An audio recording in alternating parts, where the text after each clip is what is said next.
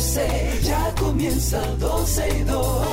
Sergio Carlos, Karina Larrauri llegan para darnos toda la información de los hechos, toda la diversión del momento. Todo, todo, todo, todo lo que quieras está en 12 y 2.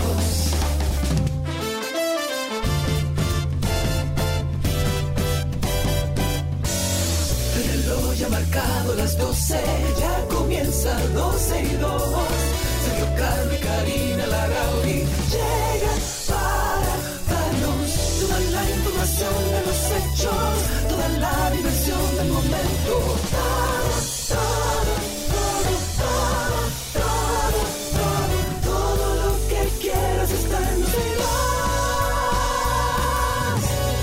Bienvenidos a 12 y 2. Un placer estar con ustedes, abrir esta nueva semana laboral y compartir con ustedes desde ahora y por supuesto hasta las 2.30 de la tarde. Hoy voy a tratar de que todo salga bien. Estoy desde la cabina, que bueno, teníamos varios años sin venir y por supuesto nuestro amigo Sergio no está. Así que estaré con ustedes. Les pido que me acompañen en este transcurso de 2 horas 30 minutos para actualizarnos de todo lo que dejamos atrás cuando nos vamos como en esta semana de asueto, fin de semana, que nos vamos, nos desenchufamos, nos olvidamos de las noticias, pero lamentablemente hay que regresar y ponerse al día con todo lo que sucedió. Es triste compartir cada inicio de semana, luego después de Semana Santa, hablando de lamentablemente eh, el resultado que dejan algunos excesos, accidentes de tránsito y demás. Y hay unos lamentables números de de nuestra Semana Santa, el número de personas fallecidas en este asueto de Semana Santa aumentó a 26. Esto según el informe del Centro de Operaciones de Emergencias COE, que ha aclarado que las últimas 10 muertes ocurrieron en las últimas 24 horas. Lamentablemente, como estuvimos viendo en el día de ayer y continúa en el día de hoy, hay una vaguada que asumo habrá incidido en el resultado lamentable de estas pérdidas humanas. Y, esta decena de defunciones se suma a otras cuatro del Viernes Santo y, y 12 del sábado Santo también, que figuran dentro de los informes que fueron enviando el 1 y el 2 respectivamente, para un total efectivamente de 26 pérdidas humanas, según el boletín del COE. De las últimas 10 defunciones, dos fueron por ahogamiento, 8 en accidentes de tránsito, de las cuales cuatro, de las cuales cuatro se registraron fuera del dispositivo de seguridad. Según estuve escuchando el director del COE, Juan Manuel Méndez, él estuvo eh, dando algunos detalles de los accidentes en las últimas 24 horas que totalizaron 76 accidentes de tránsito, de los que 42 involucra- involucraron motocicletas, 31 a vehículos livianos y 3 atropellamientos. El COE detalló además que estas 70 y- eh, 76 coaliciones o accidentes que se han registrado han afectado a 107 ciudadanos. La realidad es que no sé cómo fueron los números en, en Semanas Santas anteriores. Evidentemente no podemos hablar de estas Semanas Santa que hemos vivido dos años anteriores, que fueron atípicas, por decirlo de alguna manera, pero sería interesante, es interesante ver en función a otra Semana Santa cómo es el número. Me llama la atención que aunque busqué en algunos medios de comunicación, y digo, me llama la atención y puede ser hasta de manera positiva si es real ese resultado que no vi a ningún menor de edad afectado por intoxicación de alcohol. Al menos la noticia así no lo arrojan. Si es así, si no tenemos noticias de niños intoxicados por alcohol, por lo menos podemos sacar algo bueno de este asueto de Semana Santa, porque para nadie es un secreto que todos los lunes después de Semana Santa era triste ver la cantidad de menores de edad, niños muy pequeños intoxicados por alcohol por la falta de responsabilidad de sus padres. Y lamentablemente dentro de las noticias que estuvimos viendo a lo largo de esta semana, seguimos cometiendo crímenes contra la naturaleza y lo triste, yo creo que lo más triste de todo es que muchas veces es por desconocimiento. Johnny Joan Ciprián va a ser sometido a la acción de la justicia. Está acusado de matar a un tiburón azul hembra en estado de gestación, que además está declarado en veda por el mismo Ministerio de Medio Ambiente.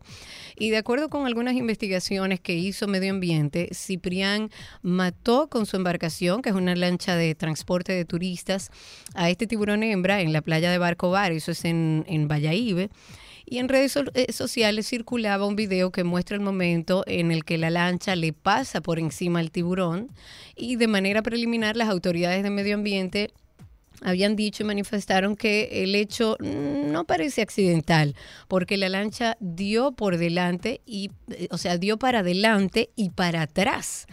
El ministro Orlando Jorge Mera dijo que también la empresa que es propietaria de la lancha va a ser sometida a la justicia con todas las consecuencias, porque lamentablemente, reitero, muchas de estas cosas suceden por ignorancia, por falta de información, porque entienden que eso no es nada, es un bicho raro, mátalo. Y yo creo que mm, primero debe haber un proceso de educación más activo, pero además debe existir un sistema de consecuencias para que otros aprendan de esta situación. La, la, muerte de este animal que figura en la lista roja de especies en extinción ha causado mucho pesar en las redes sociales y no es para menos. Ojalá y desde el Ministerio de Educación inicien un trabajo de educación a la población en torno a la protección de nuestros recursos, porque nueva vez hay mucha gente que lo hace por desconocimiento y que a partir de ahora activemos un sistema de consecuencias que realmente funcione. Por otro lado, ante la preocupación de algunos eh, cibernautas sobre la posible causa de la muerte de una tortuga en una playa de las Terrenas en Samaná, que también vimos eh, algunos videos, el Ministerio de Medio Ambiente informó que este animal llegó muerto al litoral, o sea, a la costa, y que estaba ya en estado de descomposición.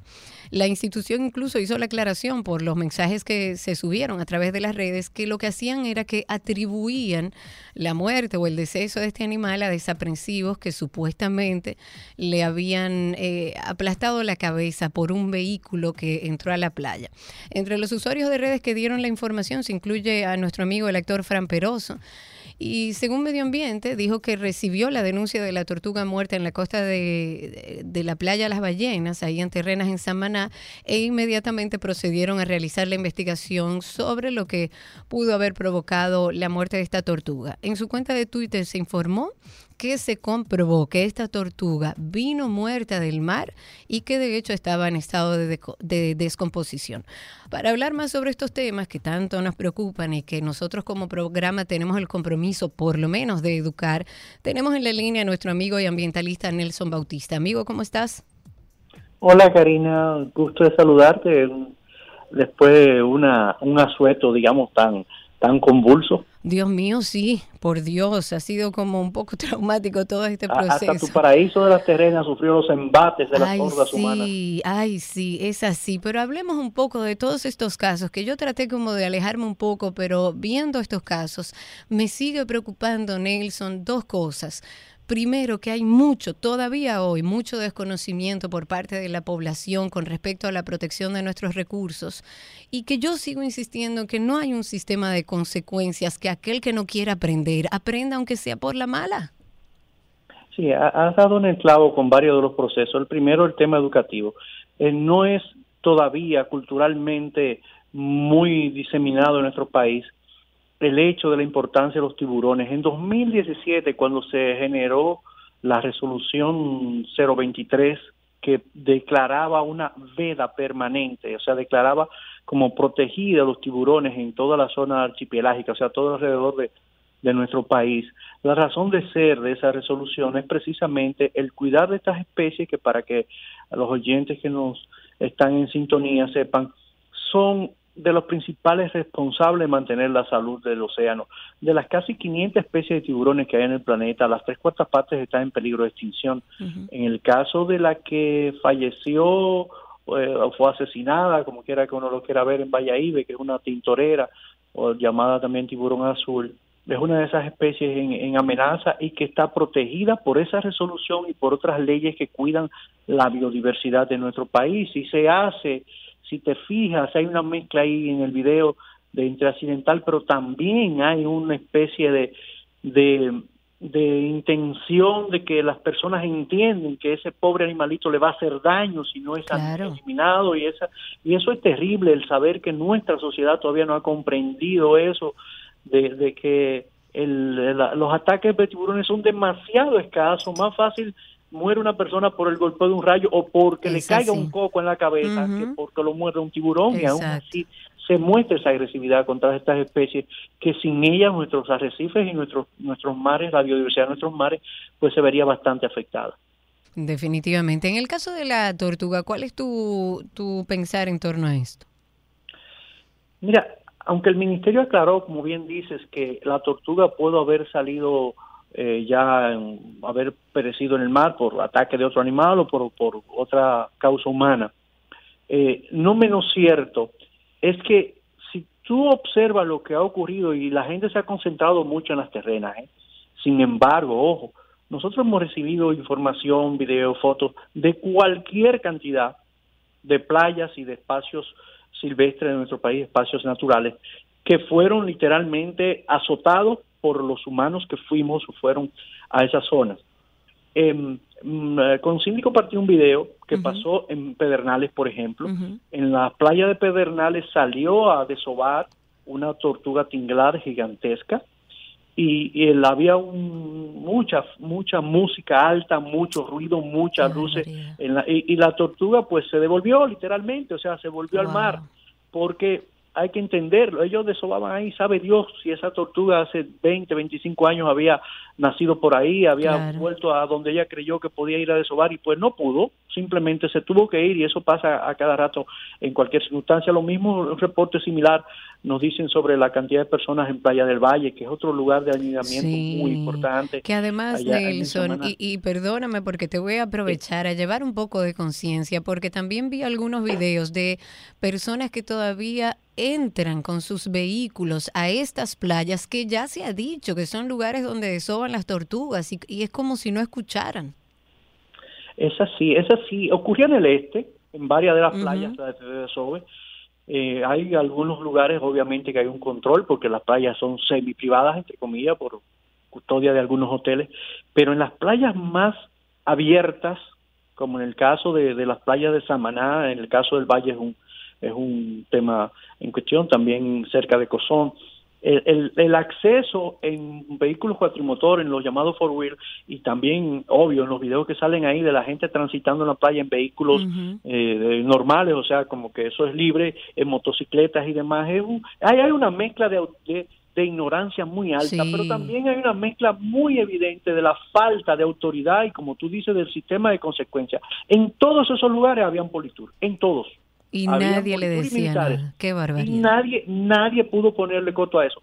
Y después viene entonces el, régimen de consecuencias. Si tú te vas al caso de, de, la tintorera que murió en Valladolid, eh, eh uno reconoce cuando el ministerio dice, bueno, lo vamos a someter a la justicia y la Armada lo apresó y lo vamos a someter a la justicia. Eso hay que reconocerlo, es, lo, es lo razonable, es lo sensato.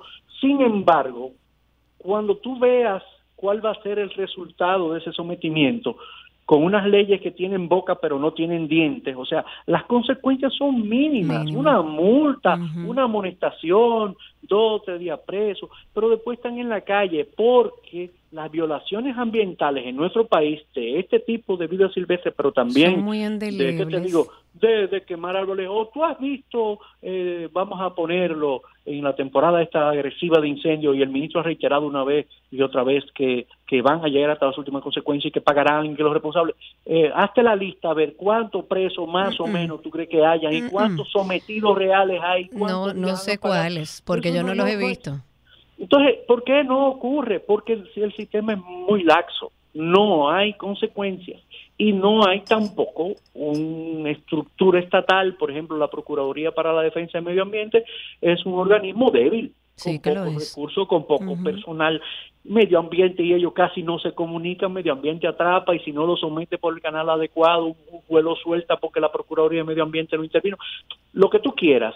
Eso significa que si no ponemos consecuencias, si esa gente, si esas personas que mataron una especie de vida silvestre, que entraron a una playa y destruyeron potencialmente un nido de tortuga o hubieran herido un animal de esto, si no le, ponen una multa considerable, si no lo detienen, lo presentan, lo amonestan públicamente, que quizá le dé vergüenza, el año que viene, no solo en Semana Santa, nosotros vamos a tener exactamente el mismo escenario repetido por mucho. Claro, porque es que el sistema de consecuencias es parte del proceso de educación. Lamentablemente ya eh, hay muchos adultos que difícilmente van a aprender tratando de explicarle la importancia de nuestros recursos. Entonces, si usted no quiere aprenderlo de esa manera, hay un sistema de consecuencias que lo va a ayudar a entenderlo. Pero mientras sigamos haciendo este tipo de cosas y no haya ninguna consecuencia, por más que hayan leyes, por más que se diga lo que digan resoluciones, no vamos a llegar a nada, vamos a seguir viendo el abuso a nuestros recursos. Nelson, muchísimas gracias por estar con nosotros eh, de vuelta a la vida real después de Semana Santa. Gracias a ti, Cari, y sigamos educando a ver si en algún momento, por lo menos la generación que viene, pues asume otra actitud más responsable y más amigable con todo lo que nos da la vida en este ecosistema en que vivimos. Que así sea. Muchísimas gracias, Nelson, siempre presente con nosotros para ayudarnos un poco en este tema de educación, porque nosotros como programa tenemos el compromiso de educar en torno a nuestros recursos y tenemos que empezar a darle el valor que tiene. Y si no, el Estado tiene la responsabilidad de obligar a aquellos que no quieren entenderlo. Y como si no tuviéramos como mucho ya, porque hemos empezado este programa con mucha información no tan buena el Ministerio de Salud Pública ha informado que no ha recibido ninguna notificación nacional, por lo menos en el sistema de eh, vigilancia epidemiológica, sobre una enfermedad que sobre todo en redes eh, sociales ha salido y que por supuesto a todos nos alarma después nosotros de haber salido de esta pandemia y que ahora se diga que hay una enfermedad cutánea sospechosa de origen desconocido que está circulando en Haití y que es sumamente contagiosa, pues evidentemente uno se preocupa. Sin embargo, ellos dicen que no han recibido ninguna alerta y aclararon que a través del consulado dominicano en, Haití, en la República de Haití, se recibió la información de que sí hubo un aumento de casos de una infección cutánea que está afectando a algunos ciudadanos haitianos. Y para las personas infectadas, además, el Ministerio de Salud Pública ha pedido que eviten rascarse la piel. Hasta el momento, la presentación clínica corresponde básicamente a la aparición como de una alergia, de un prurito intenso que regularmente molesta más en la noche, genera ronchas, incluso lesiones, eh, como con la piel descamada. Y según la información no se tiene confirmación del parásito que pudiera estar causando esta infección, pero las medidas para su control son las mismas que para por ejemplo, la escabiosis, que es una enfermedad endémica en el territorio haitiano y, que ha sido un problema de las autoridades de salud haitianas por más de, tres años. Y en nuestro país se activa la vigilancia centinela en, las zonas que son de mayor riesgo. Están haciendo un llamado a la población a que mantenga la calma, que estemos atentos, por supuesto, a todas las informaciones, pero que mantengamos la calma, ya que continuamos con, con o sea, que ellos tienen el compromiso de, de informar de manera precisa y oportuna sobre cualquier evento que sea de interés y que de alguna manera ellos entiendan que atenta contra la salud de los dominicanos. Así que sobre esta información por lo menos no queda un respiro de que eso que está pasando en Haití no necesariamente es todavía una alerta para nosotros. Y bueno, señores, el vocero de la policía, oigan bien, nuestro amigo Diego Pesqueira fue víctima de los engaños en WhatsApp, que todos los días hay nuevos, hay, si lo llaman de un teléfono de fuera, procura no contestar. Si le escriben y le ponen hola y después lo llaman, no conteste. Pero Diego Pesqueira, que es el actual vocero de de la Policía Nacional ha denunciado que también suplanta su identidad a través del asistente de mensajería de WhatsApp para pedir dinero. Esto a mí me pasó en una oportunidad y creo que a otras personas también, que era básicamente que una persona que tú conocías, como que yo diga, mi productora Cindy, me escribió y me dice, Cari, tengo un problema, necesito 20 mil pesos. Imagínese usted, si a mí me llama Cindy o cualquier persona de mis afectos y me dice, necesito algo, yo voy a salir a, porque me está escribiendo esa persona. Sin embargo, no es esa persona. A mí me pasó con, con alguien que no era tan conocido como para pedirme un préstamo y me llamó un poco la atención y quise averiguar y efectivamente le habían robado su identidad. Pesqueira ha pedido no, no dejarse engañar por el timador. Dice que él no está solicitando ayuda ni nada, que no se dejen engañar. Diego Pesqueira dijo que el desaprensivo colocó su foto de perfil en el nuevo número de teléfono que obtuvo para delinquir y puso, y cito, alerta un desaprensivo colocó mi foto en un número de WhatsApp y está contactando vía mensajes de WhatsApp a algunos de, de, mis contactos para solicitar ayuda. Es un estafador. No estoy solicitando ayuda ni nada. No se dejen engañar. Por si le escribe por ahí Diego Pesqueira, pues no. Pero para que estén atentos también, porque esto es algo que ya le ha pasado a mucha gente y que a veces uno con la confianza de que alguien le está escribiendo, alguien de confianza que le está pidiendo un dinero, pues usted lo más seguro es que salga a ayudar a esa persona. Pero averigüe primero, llame a personas cercanas si le parece algo raro. Y siguiendo el tema de los discos duros en el plan social, bueno, señores, la directora del plan social de la presidencia, Yadira Enríquez, ha dicho que tiene constancia de que ciertamente en la pasada gestión que estaba encabezada por Iris Guava, sí se extrajeron los discos duros de las máquinas por orden de Iris Guava. Y dice, cuando llegamos necesitábamos hacer uso de las computadoras y al no encontrar eh, los discos duros, cuestionamos al departamento de cómputos y ahí nos entregaron una certificación exculpándose de que habían sido retirados por orden de la incumbente saliente. En agosto del 2020, el presidente Luis Abinader dijo que no se tenía ninguna información sobre inventario, deudas, pagos y compras del plan social de la presidencia debido a que se llevaron todos los discos duros. Ustedes recordarán que hubo, esta información salió iniciando el gobierno, pero también salió a relucir que esta exdirectora había autorizado a la encargada de jurídica y administrativa para que retire los discos duros. Sin embargo, días después, recordemos, Iris Guava salió públicamente, negó que se los haya llevado y explicó, eh, digamos que algo que supuestamente esas informaciones están resguardadas en un centro de servidores en la nube. Pero al ser cuestionada referente al tema, Enrique señaló que en su momento el encargado del área de cómputos le advirtió a Iris Guava que no estaría bien la acción de llevarse los discos duros. No obstante, ella insistió y se los llevó. Dice, él le había hecho la salvedad de que eso no estaría bien hecho pero que como quiera insistieron y a él no le quedó otra alternativa que entregarlos a quienes lo requirieron. Eso narró Enrique sin especular mucho sobre el motivo de la decisión que tomó esta exfuncionaria, pero sí siguen investigando alrededor de eso. Y en una nota internacional, las autoridades de Pensilvania están buscando un dispositivo nuclear portátil perdido que contiene material radioactivo y que pertenece a una empresa local que realiza inspecciones en la construcción. El Departamento de Protección Animal del Estado dijo que este dispositivo, que es un medidor nuclear eh, nuclear portátil se usa a menudo en sitios de construcción para evaluar las propiedades de los materiales de construcción, de la base de la carretera y demás. Pero si este dispositivo se manipula mal o se daña, las personas podrían quedar expuestas a contaminarse por radiación. Este medidor de densidad nuclear eh, pertenece a la compañía Cax Company. Estaba almacenado de manera segura dentro de un vehículo que se reportó luego como robado en la ciudad de Filadelfia y aparte de lo que ha ido diciendo eh, la agencia. En una nota positiva, porque tenemos que cerrar con algo positivo, el Teatro Nacional va a ofrecer programas de capacitación cultural libre de costo. Me encanta. Los profesores, así como los días durante la semana de los diferentes talleres, se van a realizar, eh, bueno, se van a ir documentando. Hay muchísimas oportunidades. Hay un taller de preceptiva literaria, crítica de arte, que estará ahí la profesora Sandra Alvarado. Eso va a ser los lunes. El taller de producción teatral con la profesora Amarilis Rodríguez, que va a ser los martes.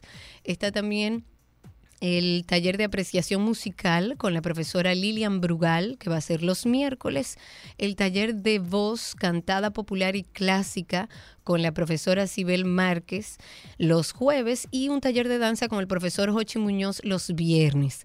Los horarios van a ser de 5 de la tarde a 7 de la noche para profesores y de 7 de la noche a 9 de la noche para público general a partir de los 16 años.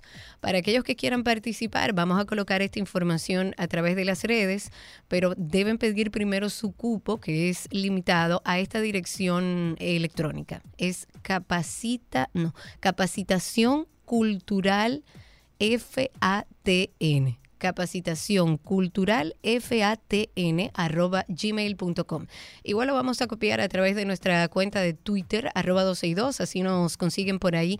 Que a propósito, a nuestros amigos de Spaces, discúlpenos hoy porque Sergio no está con nosotros, tuve que acercarme a la emisora y bueno, no tenemos aquí la disposición tecnológica para hacer el Spaces, pero ya mañana estaremos nueva vez. Mientras tanto, recuerden anotar el teléfono de cabina que es el 809 562 1091. El de siempre, 809-562-1091. De esta manera iniciamos 12 y 2. Gracias por la sintonía, por estar aquí con nosotros y ya regresamos con más. Todo, todo, todo, todo lo que quieres está en 12 y 2. Lo más natural.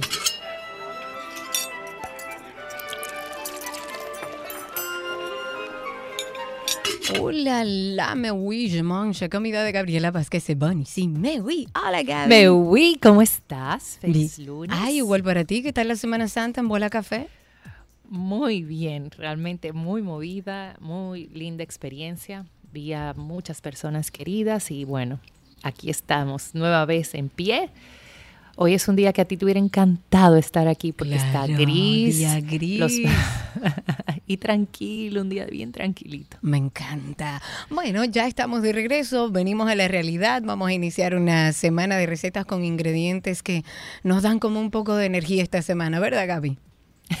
yo me lo encontré genial cuando Cindy lo propuso porque eh, yo te puedo decir, yo ayer a mí, y todavía me tocaba una tanda buena de trabajo, me costó levantarme. Oh, claro. Y hoy era no. Yo me despegué de la cama porque, bueno, tengo a mi hermana ya casi viéndole la carita a Mauro y fue como s- salté de la cama, pero la verdad como un agotamiento y, y como que no hace sentido porque uno viene de vacaciones. Exacto, pero bueno, algunas veces cuando uno tiene vacaciones dice que necesita vacaciones de las vacaciones. De las vacaciones, es verdad. Eh, y no, y definitivamente, bueno, como sabemos, lo que ingerimos es lo que nos da toda la energía, toda la fuerza, toda eh, nos mantiene activos y, y así como hay alimentos que nos ponen súper, hay alimentos que nos bajan el, el rendimiento. Claro. Y justamente lo que queremos esta semana es buscar esos alimentos que son súper buenos, que nos dan energía, que los podemos combinar, conocer un poquito de ellos y, y sacarle el provecho al máximo. Yo sé que a ti, y como a mí, nos encantan mucho las lentejas. Yo Ay, sé que eso para ti, debilidad pura. a, a mí también. Yo, yo me puedo comer un bowl de lentejas, pero feliz, de la vida. Yo también. Y tenemos que ver la lenteja no solo en como si fuera un guiso, o sea, como, como si fueran habichuelas, o sea, gui- guisadas, no. Podemos tener las lentejas de muchas formas, servir de base para muchos platos. Y el, am, el ingrediente o el, lo que hemos elegido para el día de hoy de estos alimentos que nos ayudan a combatir la fatiga, a darnos energía y demás, justamente son las lentejas. La vamos a ver desde un punto de vista más fresco. Vamos a hacer un tabule, entre comillas, como un tipile, ¿verdad? Eh, de lentejas. Uy. Y y aprovechar y hablar de la lenteja que asimismo como nos aportan muchísima energía, eh, es una fuente súper buena de proteínas, de fibra, Sí, de hierro, de hierro. de magnesio. eh, y bueno, nos ayuda a, a tener un metabolismo mucho más, eh, por decirlo así, eh, acelerado.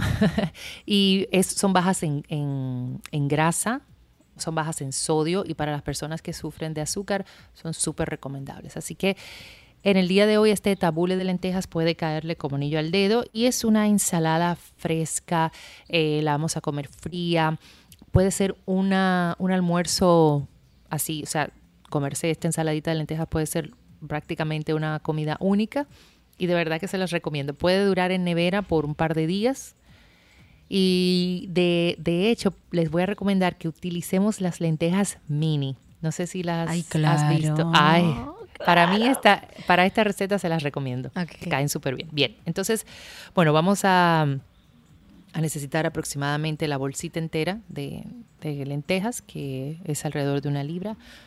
Una cebolla roja cari, lamentablemente cortada en plumillas, pero si no, la puedes obviar para ti Exacto. medio, medio pimiento rojo cortado en cubitos, medio pimiento amarillo cortado en cubitos, inclusive pueden utilizar también medio pimiento morrón cortado o verde cortado también en cubitos. Un tercio de taza de perejil liso picadito, tres cucharadas de puerro picado, un cuarto de taza de zumo de limón o más, si, si le gusta más ácido, Yo le pues pongo un chin bienvenido. sí, y yo también, pero eso es al gusto. Claro. Tres cucharadas de aceite de oliva y le vamos a dar un toque de sal y pimienta al gusto. Aquí les voy a recomendar, aunque no es parte de la receta, pero sí es algo que uno le puede poner, es un poco de comino en polvo. Yo como que el ejemplo, comino no sé usarlo, Gaby. Eh, como es que no fuerte. bueno, ponerle. de la, de la comida, en la, la comida argentina se utiliza el relleno de las empanadas de Argentina Ay, se verdad. utiliza el Tiene comino. usted razón, las de carne, ¿verdad? Exacto, Sí. las de carne. Eh, es un poco fuerte, hay que saberlo manejar, no hay que abusar del comino. Exacto. Yo le tengo un poco de miedo. Exacto, sí, yo también te puedo decir que, que de hecho me cae un poco pesado, pero es indiscutible que eleva el sabor y le da un toque que es único. Y a las lentejas le va muy bien. Eh, sobre todo a esta receta le va súper bien, un toquecito muy leve de, de comino, eh, se los recomiendo. La, la- la preparación es bien fácil. Lo que hacemos es que vamos a poner a hervir las lentejas en agua caliente con un poco de sal por alrededor de 15 a 20 minutos. ¿Ok? Esto luego lo vamos a colar y vamos a reservar. Llévense también de las instrucciones de, de la lenteja que compren, porque puede variar, pero vamos a tenerla al dente, que estén un poco crujientes y demás. Cuando las cuelen, les recomiendo que la pasen por un poco de agua fría y si pueden poner unos bloquecitos de hielo, pues mucho mejor, porque así la vamos a tener aún más crujiente. Entonces vamos a cortar las cebollas, como te había dicho, en plumillas, los pimientos en cubos, ¿ya? Y esto lo que vamos a hacer es que se lo vamos a agregar a las lentejas. E igualmente vamos a incorporar el perejil y el puerro. Luego lo que hacemos es que vamos a sazonar con el limón, le vamos a dar el toque de sal y pimienta. Si utilizamos comino, pues aquí le vamos a dar el toquecito leve de comino. Y por último vamos a agregar el aceite de oliva.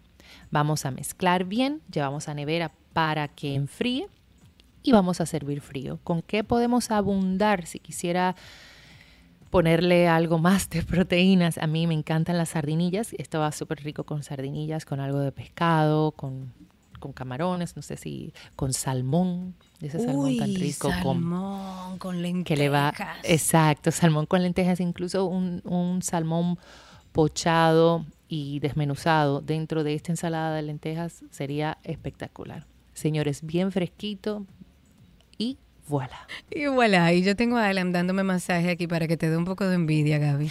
ay te escuché que estás en cabina Cari Estoy en cabina mañana la estarás cara. allá Eh, bueno, podemos coordinarlo con Cindy a ver si eso es posible o no. Que si estamos aquí mañana. Ven mañana, hombre. eso sí es que voy mañana voy mañana a Santo Domingo así que nos vemos mañana pero esto, señores esto es una promesa en el No, aire no, vamos a, coordi- vamos a confirmar antes de no vaya a hacer cosas. Ah. No, no, porque yo tengo que ir a Santo Domingo igual. Así que Cindy, ya sabes, cualquier cosa avísame para yo programar mi agenda. que aquí está el del masaje. Gracias, Gaby. ¡Mua! Un beso, lo sigo escuchando. Gracias, Gaby. Hasta aquí nuestra receta del día en 12 y 2. Recuerden que pueden conseguirla a través de nuestra página 12y2.com. Pueden seguir a Gaby en redes sociales como gabriela.reginato. Ya regresamos.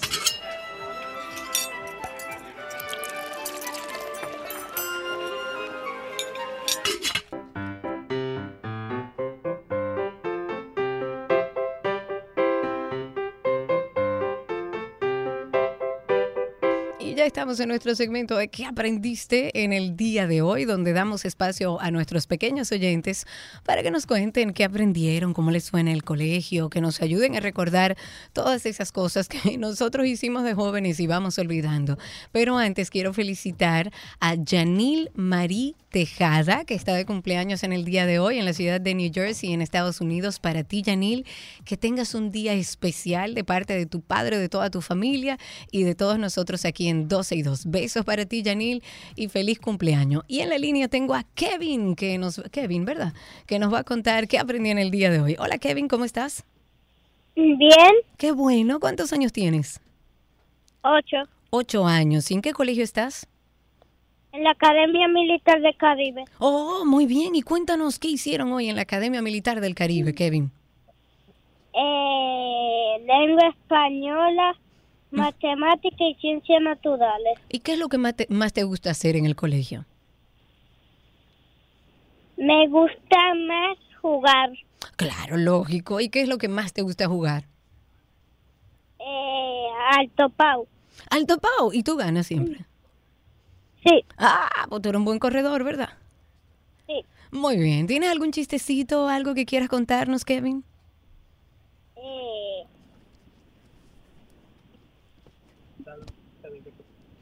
Un chistecito, una adivinanza.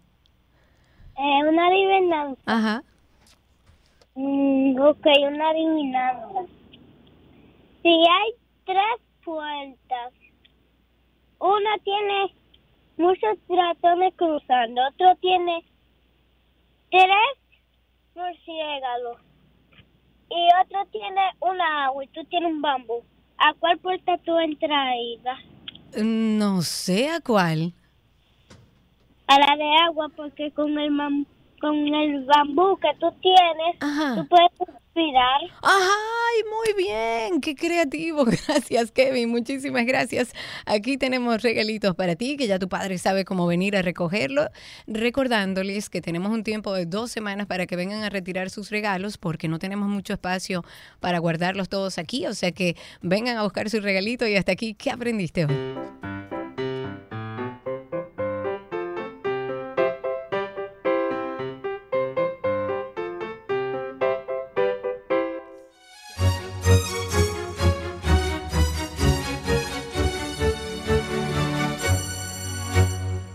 Estamos en nuestro segmento de arte y vamos a empezar este segmento haciendo la pregunta que se hace esta artista que vamos a presentar en el día de hoy que dice, ¿qué pasa cuando los centennials y sus cuestionantes sociales ponen sobre la mesa realidades sociales? Y puede que la canción colonizada te responda a esa pregunta. Escuchemos un poquito de esta canción. Mm, mm. Cómo son las cosas. No suena, Cindy. Vamos a ver si lo logramos. A ver. A. La falta de caída, ansiedad en tu vivir. La perfecta calle, peligro al andar. Delirio, delincuencia, aprisionada tu volar. Los domingos a misa sin mucho preguntar. La curiosidad confunde, calla y te andar esa. Tu pie quería entero en la cueva morar. Pero nada es suficiente, capitalista trabaja. Santo Domingo, medio pop y rico. No hay será, pero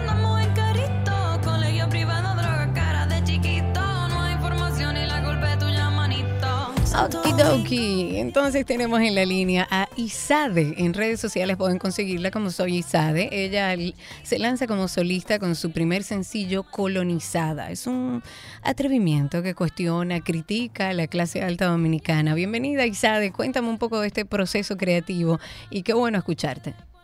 Hola, muchísimas gracias por permitirme compartir con ustedes este ratito. Bueno, eh, colonizada es un poco de mirar para atrás y analizar de lejos todas estas vivencias que a veces se tienen como adolescente de clase alta y tal vez esos comentarios discriminatorios y doble moral, las cosas que tú ves a tu alrededor, las situaciones que tú ves a tus amiguitos y amiguitas eh, viviendo. Y, y esta canción, yo viví cinco años fuera del país, yo viví cinco años en Argentina y muchas veces pasa, imagino que a las personas que escuchan desde la diáspora les pasa, que tienes la oportunidad, la oportunidad de analizar eh, República Dominicana desde lejos. Claro, verlo desde otra ventana, desde otro contexto, desde otra realidad. Exacto. Y, y bueno, yo escribí esta canción en Buenos Aires en medio de la pandemia. Y fue como que, que quién soy, qué es mi proyecto y, y qué quiero comunicar con mi proyecto. Y esta canción, la verdad, que salió. Me gusta utilizar esta palabra como un vómito eh, de expresión. Así como todo junto. Y cuéntanos de qué habla colonizada, cuál es, qué es lo que quieres decir a través de ella. Bueno, yo siento que habla de muchas cosas. Habla de la sociedad del encierro que genera haber crecido en una ciudad eh, que ya se ha desarrollado, pero que tal vez no es tan amigable para caminar, eh, la delincuencia y al mismo tiempo el encierro que tú comienzas a vivir como niño o niña que se está desarrollando en una sociedad así, eh, la hipocresía de que no nos importe, por ejemplo, que la acera esté mal o que la comunidad esté mal, porque yo ando en mi jipeta, entonces no importa, me alejo de esa realidad, me alejo de realidades de otras comunidades más vulnerables, pero pero al mismo tiempo lo pisoteo porque no estoy ayudando a resolver el problema y lo critico, eh, critico a las personas que sí que se dejan el pelo afro, critico a las personas de la diversidad sexual, eh, son muchos temas. Son muchos temas, todos dentro de Colonizada. ¿Y cómo has sentido tú, Isa, de la recepción de este tema? La gente que la ha escuchado, ¿qué te dice? La verdad que muy bien. Tú sabes que cuando se tratan temas polémicos a veces se tiene como un, un miedito de conchole esto va a generar como un debate, pero la verdad que la gente la ha recibido muy bien, he sentido mucho cariño de todas las personas a mi alrededor eh, y, y también, bueno, del apoyo de, los medios que me han permitido, como ustedes, también venir a compartir un rato. Eh, y algo muy lindo que me sucedió el otro día fue que la trabajadora doméstica de una de mis tías, le dice, ay doña, pero mire, ella sabe muchas de las cosas que yo he visto pasar en casa de familia. Yo trabajando en casa de familia y tan joven que es. Para mí ese comentario tuvo muchísimo valor porque fue como que, concho, le sí, es verdad. O sea, son cosas que verdaderamente suceden y que están eh, se están viendo. Entonces, para mí ese comentario fue muy, muy válido. Claro, y verbalizarlo y hacerlo música hace que llegue a un público más amplio. digamos que se diversifica la, la, cantidad de gente que la escucha. Y qué bueno, porque es un, es un grito, yo creo que muchos eh, tenemos el deseo de decirlo y a través de esta canción quizás nos ayude. ¿Cuáles son los planes, ahora que te lanzas como solista y sabe cuáles son los planes con este proyecto musical? Trabajar mucho, lanzar mucha música, expresar mucho y darle para allá. Así es como debe ser el arte. Aquellos que quieren conseguir tu música, Isade, ¿cómo te buscan? Isade con dos S en todas las plataformas digitales, Apple Music, Amazon, iTunes, Spotify, Deezer, YouTube. En YouTube también estoy como Isade Music con dos S y en las redes sociales, Twitter, TikTok, Instagram y Facebook como Soy Isade con dos S Elizade. En todos los lados estamos. Muchísimas gracias Isade por estar con nosotros. Me encanta la canción Colonizada. Busquen a Isade en todas las plataformas digitales y por supuesto lo vamos a copiar a través de nuestra cuenta arroba 262. Por ahí va a ser más fácil conseguirlo. Isade con doble S. Gracias Isade por estar con nosotros. Gracias a ustedes. tienen mucha libertad. Recibimos amenazas en cada red social. Sueño no sé lo que quiera hacer, pero Cristiana entró mucho dinero y habla bien. Se ríen con la banda y con el que lo que, pero le piden a la RAE permiso para incluir a todos. Respetan a todo el mundo, mis ovarios. El respeto viene modificando el diccionario. Esa amiguita tuya se ve.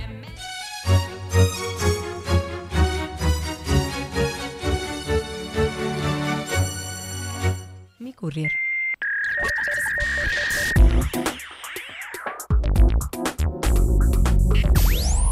Aquí estamos en lo mejor de la web. Vamos a hablar de Tinder, que va a ayudar a conectarte con otros que planean asistir, por ejemplo, a un mismo evento.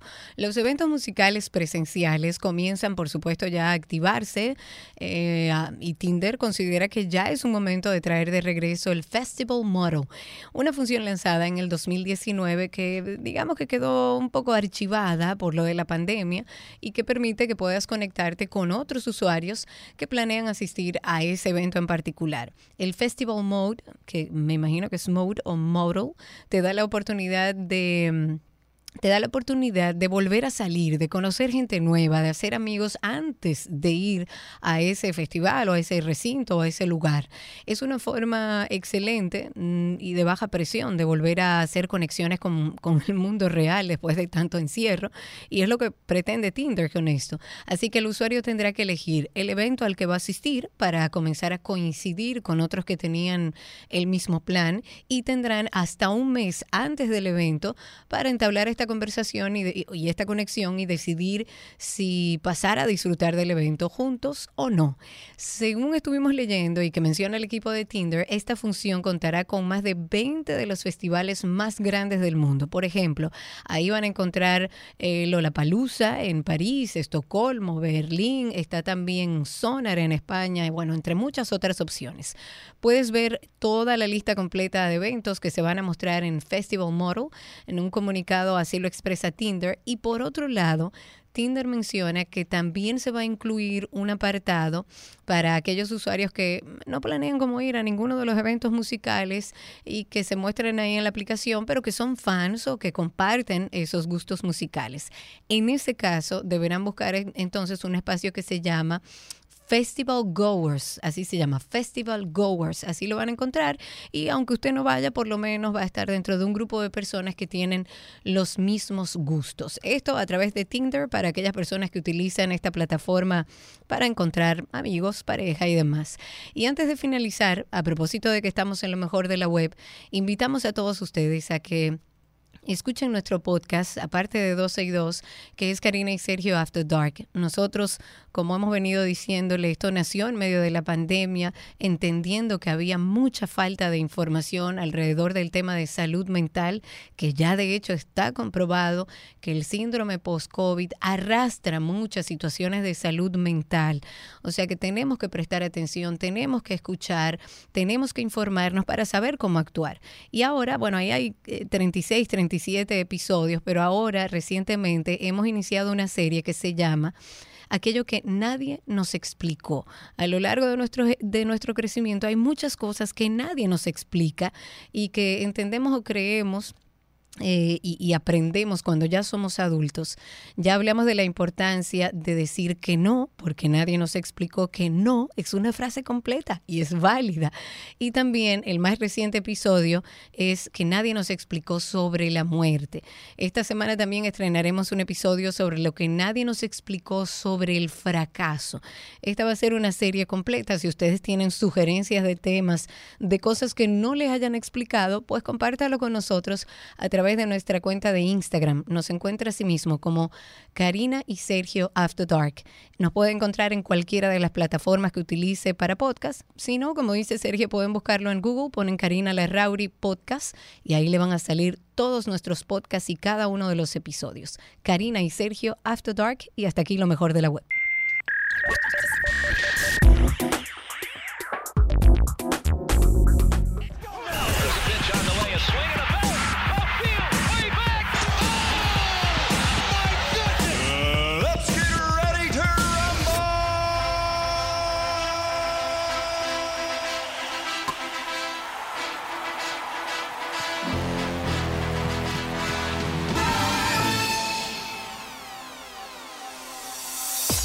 Señores y señores, llegó el momento de hablar de deportes y tenemos a nuestro querido comentarista deportivo Eduard Tavares, que nos dará las últimas actualizaciones del mundo deportivo y obviamente hay que hablar del cierre de la Serie del Caribe. Amigo, ¿cómo anda todo? Cuéntanos.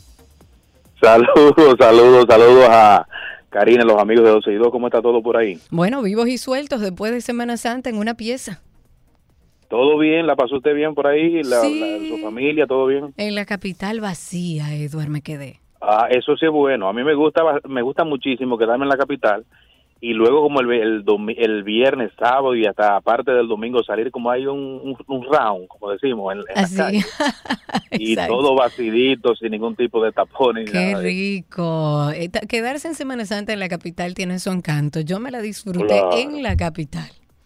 Oh, qué bien. Y lo hacemos después, porque el- el- Claro, la vida no menos termina. gente. Exactamente. ¿Cómo anda el mundo del deporte? Cuéntanos. Mm, Hay muchas cosas que hay que comentar. Primeramente, qué bueno que ya don Juan Marichal está en su casa, tuvo una sí. caída en su residencia. Pude conversar con Ivette, su hija, y me dice que todo está muy bien, que ya eh, Marichal está en las calles ya en unos días. Eh, recuerde que ya tiene 84 años. Sí, claro, claro, claro. Y no deja de ser preocupante cuando hay una caída con una persona de más de 70, 80 años de edad. Pero Don Juan es, de la línea, criado con chivo liniero, un hombre fuerte. Sí, señores, y, así. y todo va a estar bien, todo va a estar bien. Mire, vamos a comenzar con inmediatamente con informaciones, por ejemplo, eh, informaciones en primicia. Ya tenemos al dirigente de los Leones del Escogido, es Pedro López. Anótenlo Bien. por ahí porque es una primicia que damos aquí en 262. Pedro López es un dirigente boricua que estuvo dirigiendo el Licey a los Gigantes, hasta el año pasado estuvo con las Estrellas Orientales como coach y eh, fue nombrado, aunque no ha salido nada, nótenlo porque es una primicia, eh, va a ser el dirigente del equipo Escarlata. También destacar que fue confirmado hoy Luis Rojas como gerente general. Rojas, recuerde que está trabajando con los Yankees en Sí. Nueva York. No se ha hecho oficial a través de, la, de una conferencia de prensa por el tema de, de que está muy ocupado con su nueva función ahora como con el equipo del Bronx, pero es solamente cuestión de tiempo de que Luis Rojas, hermano de Moisés, hijo de Felipe, que fue dirigente campeón con este conjunto, ya sea el gerente general en sustitución de José Gómez, un buen amigo que estuvo hasta el año pasado. Muchos palos, Karina, durante el fin de semana en Grandes Ligas. Ay, tres ay, de ay. ellos de Vlad Guerrero Jr., Vladimir Guerrero Jr., que conectó tres ante los Yankees en un solo partido, no uno ni dos, sino tres, y está liderando ya la Liga Americana en ese departamento. El número 681 de Albert Pujols anoche en la victoria de los cerveceros sobre San Luis, allá en el en el Miller Park de Milwaukee y destacar que llegó a 681. Está ley de 19 solamente para llegar a los 700 y yo le pregunto a Karina si él llegará a 700. Claro que sí, claro que sí, pero a ese ritmo, claro que va a llegar. Le faltan 19 y yo pienso que Eso no es nada, el chance. Va, va, va a ser cuestión de cómo el dirigente eh, dominicano, eh, Mármol, que es dominicano, eh, aunque nació en Orlando, en la Florida, es dominicano, él le dé el chance, ya sea jugando primera base, jugando como designado, lógicamente recuerde que ahora en la Liga Nacional es designado, y eh, cuestión de tiempo para que él pueda, aunque hay que recordar, como decía esta mañana en televisión a Karina, de que Pujols hace rato, hace ratísimo que es eh, miembro de Cooperstown con los números. Es solamente cuestión de redondear, porque ya los números hace muchísimo tiempo que ya lo tiene para ingresar al Salón de la Fama. Veremos otro dominicano más, Edward. Uh, claro que sí. Vamos a estar en el mes de julio viendo a David Ortiz, que a propósito. ¿usted vio un video de David Ortiz el fin de semana? No, no lo vi. ¿Qué pasó? Ah, no, se hizo viral un video del Big Papi con una, una fémina, ¿verdad?, montando motocross, y Ujú. entonces uno que admira bastante a David, él, él lo admira, lo quiere, Eh, en mi caso lo he tratado en muchas ocasiones, siempre un caballero. Eh, hacemos, no sé cómo el llamado, David, que él es un inmortal de Cooperstown. Eh, y además representa mucho para la República Dominicana y el béisbol en sentido general. Como que el comportamiento que lo que, que, que coja cabeza, como que yo sé que es un hombre del pueblo, que le gustan todas estas cosas y que no está mal, pero eh, sabiéndolo hacer, o sea, hay que guardar la distancia porque usted no es un humano cualquiera, usted es un inmortal de Un, un símbolo. Para los dominicanos es un símbolo. ya usted lo dijo, un símbolo, un símbolo, y tiene que comportarse como un símbolo, lo que decía Felipe Aló en muchas ocasiones. El que es pelotero de grandes ligas tiene que comportarse como un pelotero de grandes ligas, Claro. no un pelotero de ligas menores. O sea, que no solamente eh, guardar la apariencia, sino también eh, demostrarlo.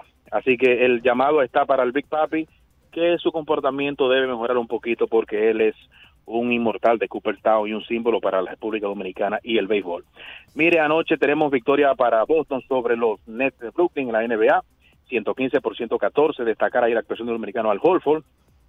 Parece que Amelia le está haciendo buen su, eh, bien su, su sopita, su sopita, su mangú y su cosa, porque el hombre ha estado jugando buen baloncesto en este Sí, playoff. señor. 20 puntos y 15 rebotes para el dominicano Al Horford y el conjunto de Boston tomó la delantera en esta serie frente a los Nets de Brooklyn por la mínima. Destacar también la victoria para Miami sobre Atlanta, de Milwaukee sobre los Bulls de Chicago y de los Soles de Phoenix sobre los Pelícanos en el inicio ya de esta serie de primera ronda de los playoffs del mejor baloncesto del mundo. Genial. Muchísimas gracias, Edward. Un placer siempre estar contigo. Un abrazo, un abrazo Karina, a los amigos de 12 y 2. Un abrazo grande para nuestro querido Edward que nos actualizó del mundo deportivo, cómo andan las cosas. Y ya regresamos con el resto del contenido aquí en 12 y 2. Quédense con nosotros. Let's go. Let's go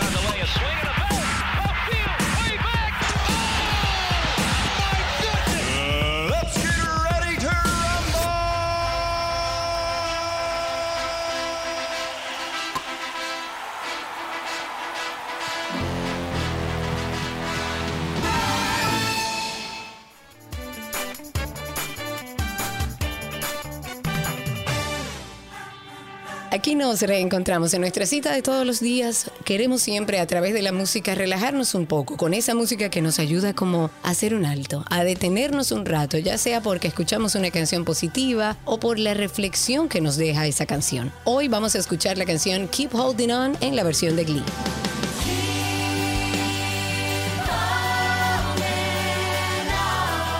Keep Holding On es una balada pop rock de Avril Lavigne. Se estrenó en las emisoras de radio de Estados Unidos en noviembre del 2006. Fue incluida en el tercer álbum de estudio de la cantante que se llamaba The Best Damn Thing del 2007. Esta es una balada que escribió Avril a pedido de 20th Century Fox para la película de fantasía y aventura Eragon. Aparece también en la serie Ghost, en el capítulo 22 de la serie 2, en el Criminal Minds, en el capítulo 2 de la tercera temporada y por supuesto también en Glee, en el capítulo 7. Precisamente tras ver este episodio nos inspiramos y quisimos ponerla hoy para que en momentos como en los que estamos viviendo hoy, que necesitamos como un empuje extra para seguir adelante. Y por eso hoy quisimos poner esta canción, Keep Holding On, por el cast de Glee. Es nuestra canción positiva. Disfruten.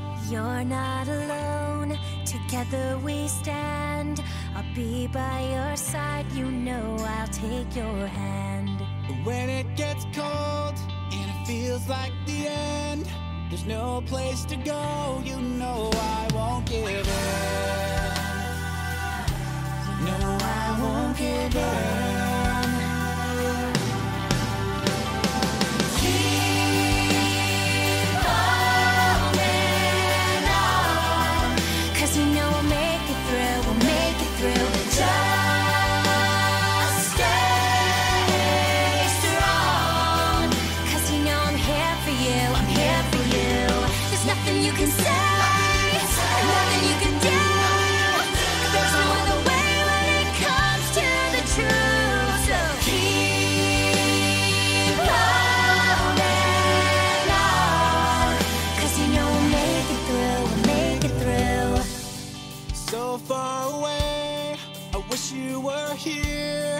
Before it's too late, this could all disappear. Before the doors close it comes to an end, with you by my side, I will fight and defend. I'll fight and defend.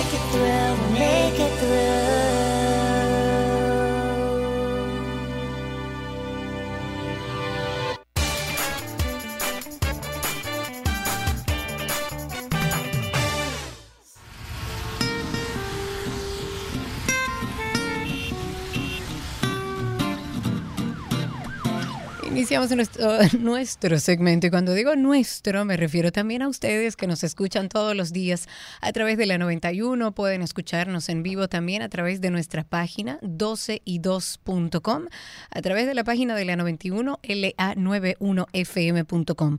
Comparto todas estas vías porque hoy no tenemos a Spaces, tenemos ya una gran comunidad a través de Twitter que siempre está con nosotros en vivo por ahí, pero hoy lamentablemente por temas técnicos no podemos hacerlo. Pero pueden llamar al 809-562-1091, que nuestros oyentes de siempre ya tienen ese teléfono, es el de cabina 809-562-1091. Cuéntenme cómo está la calle, cómo está el tránsito, cómo se adaptó este lunes a su trabajo después del asueto de Semana Santa y por supuesto comentar algunas cosas. A las 4 y 5 de la tarde de ayer llegó al peaje de la autopista Duarte la punta del carreteo que fue organizado por el DGC de la Policía Nacional para proporcionar seguridad, según ellos, a miles de vehículos que regresaban del Cibao al concluir el asueto de Semana Santa. Los vehículos, eh, vimos algunas fotos a través de redes sociales, fueron escoltados por brigadas de la DGC, por el Ministerio de Obras Públicas, había motocicletas también.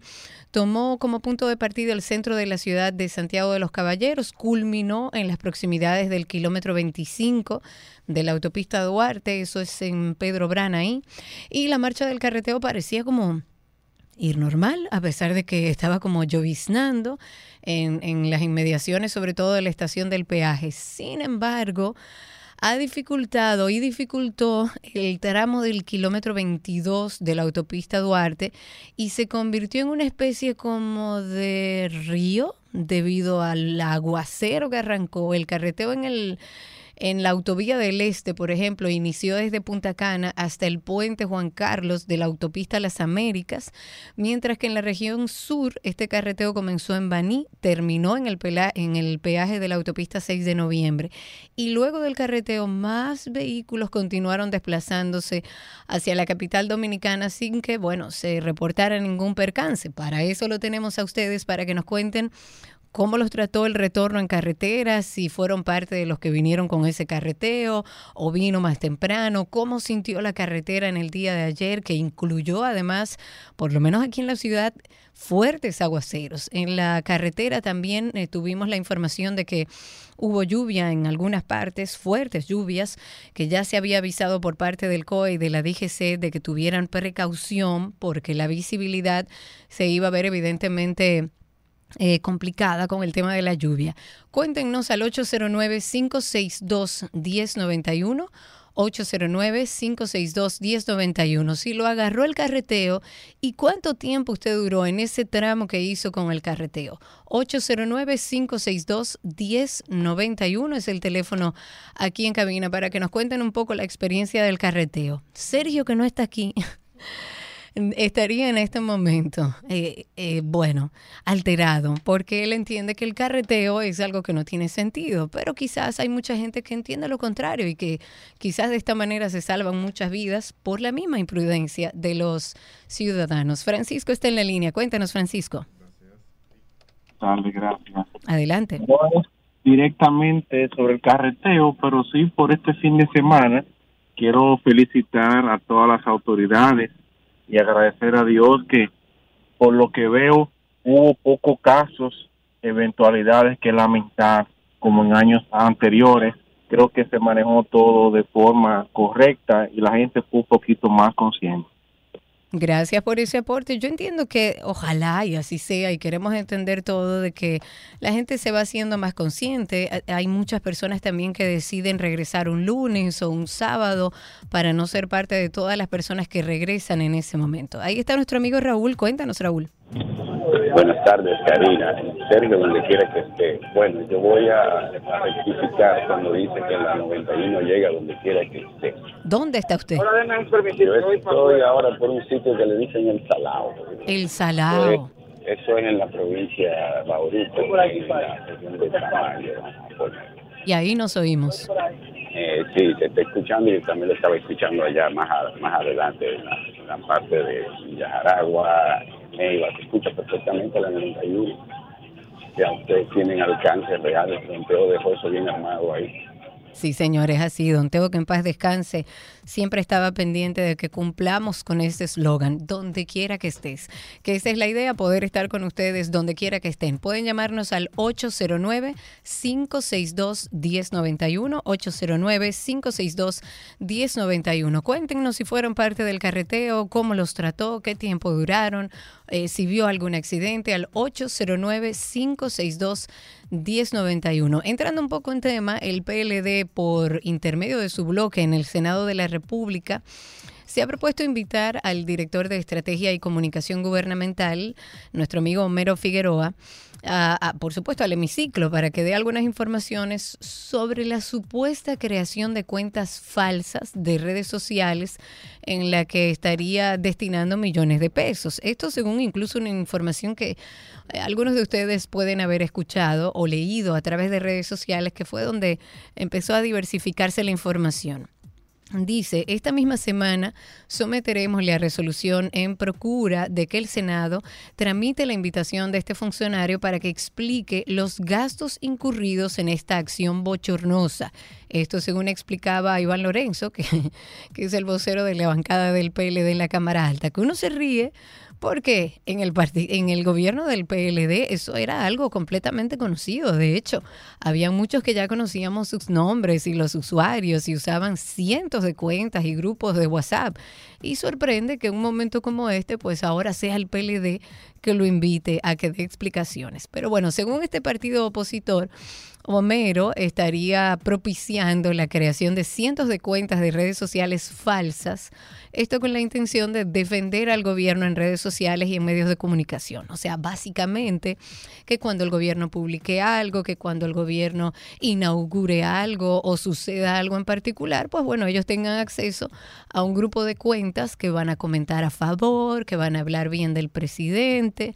Y este bloque, este bloque senatorial, dice que tiene la constancia de que las cuentas falsas estarían siendo ordenadas por personas cercanas al gobierno y al propio vocero de la presidencia. Ojalá podamos conseguir a, a Homerito. Eh, Lorenzo estuvo explicando, Iván Lorenzo dijo que Homero Figueroa tiene bastante que explicar porque son muchos los millones de pesos que se estarían manejando de manera, según él, poco transparente.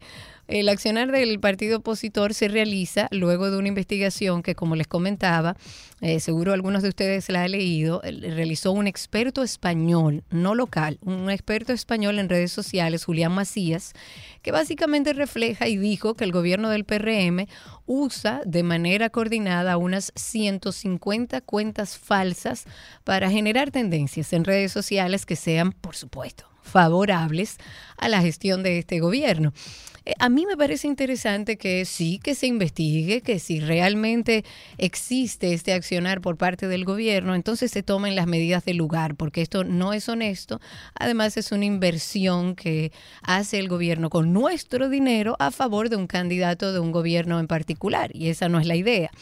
Lo que sí es que, reitero, llama la atención que un partido como el PLD, que fue muy conocido, entre muchas otras cosas, por este tema de, de utilizar cuentas falsas, de, de utilizar bots. Recuerden, señores, que aquí hablamos incluso con Gaby Castillo, una gran conocedora del tema, y ella misma nos había dicho que sí, que existían no cientos, miles de cuentas. Que bueno, uno ya acostumbrado a lo que pasaba con el PLD, eso se quedó ahí. Sin embargo, sí es importante que desde, desde este gobierno se aclare esta situación. 809-562-1091. 809-562-1091. Vamos a un corte y ya regresamos con más.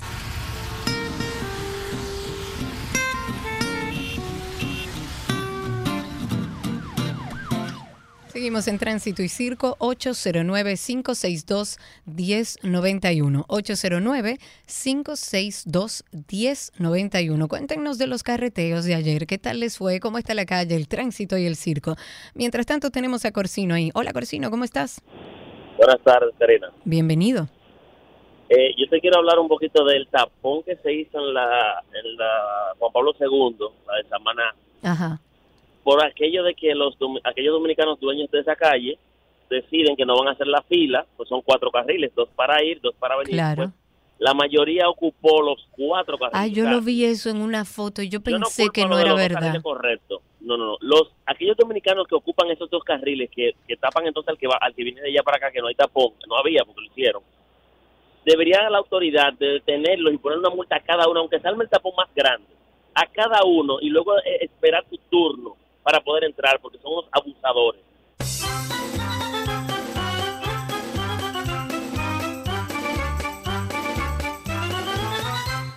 Pues yo pienso igual que tú, deberían ponerle una multa. Mire, usted se mete en contravía y se ponen en fila, tome una, tome otra, recaudan fondos y le dejan algo en el cerebro a esas personas que entienden que su tiempo es más valioso que el del resto que estaba haciendo su fila. En la línea tenemos a nuestra amiga Annie. Hola, Annie. Hola, Karina, ¿cómo estás? Bien, ¿y tú? Bien, aquí vi- viendo la lluvia caer. Ay, sí. ¿Tomaste tu carreteo ayer o fuiste de las que Ay, como no, yo se quedó en la yo ciudad? le dejo eso a los que le gusta coger tensión, presión, esa cosa. Hay, hay, hay muchísimos días, hay más días que longaniza. Eso digo yo. No, mira, nunca he sido partidaria de eso, ni en mi juventud, y mucho menos ahora, querida. Y sí, es así. Parece que se pasó trabajo. Cuéntanos, Annie. Mira, Karina, eh, no hay que negar que los PLDC son buenos en la oposición. Ellos no están haciendo nada de otro mundo. Ellos están haciendo lo que los faculta la ley. Es una lástima que quienes tienen mayoría no hayan hecho algo parecido, como por ejemplo todos los ayuntamientos haber presentado una denuncia de lo que encontraron y otras entidades. Claro, totalmente de acuerdo, Ani. Eso es lo que sorprende. La oposición, tal como dices, tiene que hacer oposición, pero vamos a hacer una oposición más inteligente, porque ni siquiera le conviene hablar de estos temas al PLD cuando sabes que cuando sabe el PLD que fue un tema en su gobierno, esto de los bots y de las cuentas compradas y gente pagada para que generen tendencias. 809-562-1091 es el teléfono que estamos usando en cabina. Nos excusamos con nuestra familia de Spaces, que hoy lamentablemente no podemos estar en vivo por esa vía. 809-562-1091.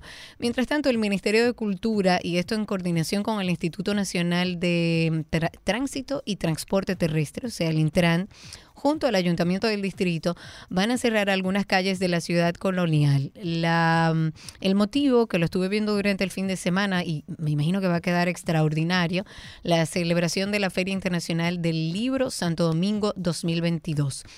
Eh, A mí me encanta la zona y me parece un lugar bellísimo, pero entendía yo que el lugar adecuado, con parqueos, cómodo, era la Plaza de la Cultura. Además es un lugar donde donde hace sentido que se haga una actividad como esta. No sé cómo lo van a manejar a nivel de, de, de tránsito, de parqueos y demás, porque para nadie es un secreto que la zona colonial o la ciudad colonial es complicada a nivel de parqueos. Y este evento se va a desarrollar del 23 de abril al 2 de mayo, ahí en la ciudad colonial, eh, pero van a, hacer algunas, eh, algunos arreglos. Esta medida de restricción circulatoria de la que hablaba, eh, que estarán cerrando junto con el Ministerio de Cultura, ellos los que quieren es facilitar el proceso de montaje y desmontaje de equipos y de pabellones, o sea, de todo el montaje de la feria y además del desarrollo de esta fiesta del libro y de la cultura. O sea que desde las 7 de la mañana del lunes 18 de abril, las calles Las Damas e Isabel la Católica permanecerán parcialmente cerradas desde la intersección de, las, eh, de, la, de la calle Padre Villini hasta la esquina con la calle Las Mercedes. En cualquier caso, ambas vías van a tener acceso controlado con pases vehiculares por, para residentes, para negocios que estén ubicados en esos tramos, porque van a ser convertidas como en semipeatonales hasta el viernes 6 de mayo.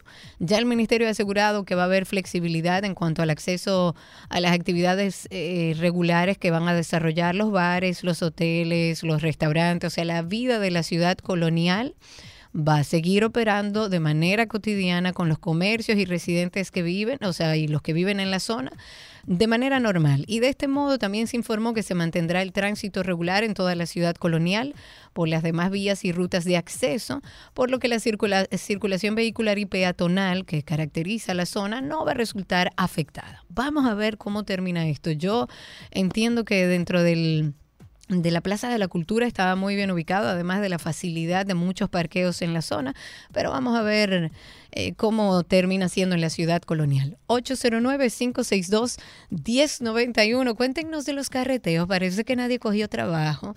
Parece que hacía falta que Sergio tomara ese tramo de la carretera con el carreteo. Cuéntenos cómo le fue, cuántas horas duraron ahí, si le funcionó, si le pareció bien, si fue de los afectados en la carretera de Samaná, donde maleducados, poco empáticos, desaprensivos, cerraron todas las vías en una sola dirección porque parece que ellos eh, su tiempo vale más que el del resto.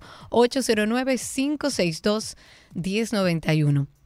Iniciando el programa decía que qué bueno que no había leído nada, por lo menos hasta ahora, de niños intoxicados en esta Semana Santa. Lamentablemente, sí hay noticias en ese sentido. Me da muchísima pena, aunque debemos decir que ha mejorado. En este caso, solamente dos niños están y se encuentran entre los intoxicados por bebidas alcohólicas. El titular del COE se refirió al rango de edad de menores que se intoxicaron con bebidas alcohólicas y lamentó resaltar la intoxicación de un infante, señores, de tan solo dos años de edad. Y él recuerda la responsabilidad de los padres en el cuidado de los niños y adolescentes. Pero ¿qué pasa, señor director del COE, si usted como ya se dio cuenta que ese padre es un irresponsable? ¿Qué pasa con él después de eso? Porque si no le enseñamos que hay consecuencias, entonces esto va a suceder todas las Semanas Santa. ¿Por qué? Porque exponen a estos menores a ambientes de adultos. Para ellos no quedarse en su casa, se lo llevan para los colmados, se lo llevan para todos lados, lo exponen y suceden estas cosas. De acuerdo con el reporte del domingo del COE, había 18 menores de edad entre, los más, entre las más de 300 personas que se vieron afectadas por la ingesta de, alcohol en el asueto de, de la Semana Mayor y había descontrol falta de control de las autoridades para que no estuvieran presentes menores en estas actividades donde hay mucho consumo de alcohol. Y la pregunta que hago todos los años es, ¿Qué va a hacer la autoridad con estos padres irresponsables? Igual que todos los años, va a quedar ahí, en una noticia. Ahí está César en la línea. ¿Cómo está César? Todo bien, todo bien. Un saludo a todos y a Sergio, que de seguro sigue atrapado en el carreteo, ¿verdad? tú te imaginas, se muere del corazón. ¿Tomaste el carreteo tú en alguna de las no, rutas? No, no, no. Estaba hablando con mi queridísimo Alan diciéndole que la religión no me lo permitía. Ah, ok. La pobreza. La cosa tuya. Yo me quedé con la capital feliz. Sí, no, yo, yo el presidente cerraba todo y decía, el que estaba afuera se queda afuera, vaya. Exacto. Esto estaba, esto estaba muy bueno. Señores, eh, yo llamaba por otra cosa, un comentario.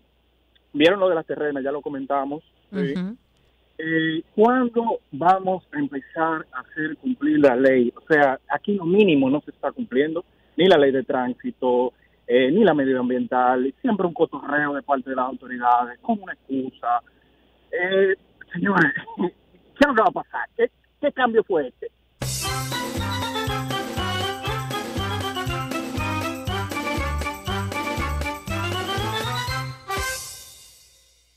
Seguimos en Tránsito y Circo, 809-562-1091.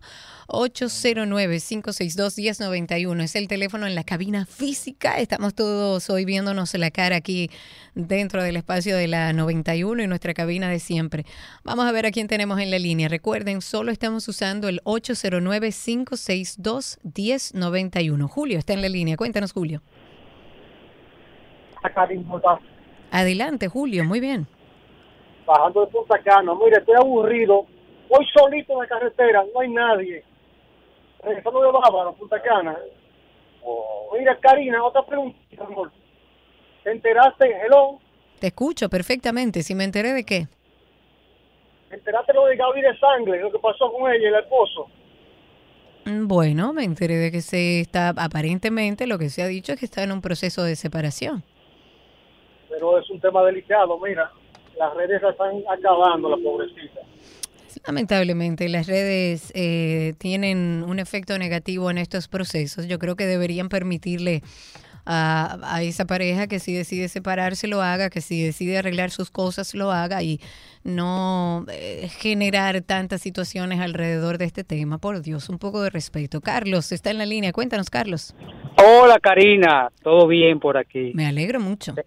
Sé que te quedaste sola aquí en la ciudad, pero... Feliz. sobre- sí, sobre el carreteo, bueno, yo bajé el domingo de Punta Cana, eh, pero yo tomé la carretera antes del mediodía, porque sucede que la gente espera hasta lo último, espera comer. Siempre se va después del almuerzo, exacto. espe- espera lo último, básicamente, aprovecha hasta el máximo y entonces ahí es donde se convierte en problema. Yo decidí, bueno, vamos a bajar temprano, 9 de la mañana, y yo vine totalmente ligero hasta Santo Domingo y Santo Domingo totalmente vacío. O sea que yo no tuve ese problema porque tomé las precauciones antes de... Me disfruté lo que faltaba en la Semana Santa aquí en la En ciudad. la capital, exactamente. Yo estoy de acuerdo contigo. Yo creo que eh, igual, si todos decidimos salir temprano, va a ser como más o menos lo mismo. Y entiendo mucha gente también que paga su fin de semana y quiere aprovechar tanto como puede esos días de asueto. Pero ah, también conozco mucha gente que decide venir sábado, decide venir lunes. Yo tengo una amiga que estaba fuera de la ciudad y que regresaba hoy. Ojalá y empecemos a, hacer ese tipo de cambios para que podamos de alguna manera separarnos en la carretera y no tengamos tantos incidentes. 809-562-1091 es el teléfono aquí en cabina. Muchas de las personas que fueron a las terrenas en Samaná como destino turístico, al parecer no solo se dedicaron a divertirse, también se ocuparon parte de su tiempo en lanzar mucha basura, otros objetos también al espacio público y eso es un habitual en Samaná, sobre todo en las terrenas, después de que se arman esas fiestas que hacen a lo largo de toda la playa de las terrenas, eso queda, señores, pero eso parece de- de- destrucción total. Parece que no hay un zafacón ni cerca, porque para tener la opción de, bueno, lo tiro aquí porque aquí que lo voy a tirar, yo debo creer que por lo menos no habían zafacones para que alguien, uno, tuviera la voluntad de tirarlo al zafacón. Pero no me sorprende porque yo justamente venía de la carretera el miércoles, regresando a Santo Domingo, y vi a un señor que andaba en un vehículo delante de nosotros que tiró dos latas de algo que se estaba bebiendo al, al lado de la carretera. Y volvemos a lo mismo. Primero hay un tema de ignorancia, evidentemente, pero también falta de un sistema de consecuencias, que cada vez que usted tira una de esas latitas tiene por lo menos una multa. Ahí está Luis en la línea, cuéntanos. No, Luis cerró. Vámonos entonces con quién está Alexis. Adelante, Alexis. Hola, ¿cómo está Karina? Muy bien. Le habla Alexis Manuel Guerrero de aquí de Laguna Prieta. Cuéntame, ¿cómo está Laguna Prieta?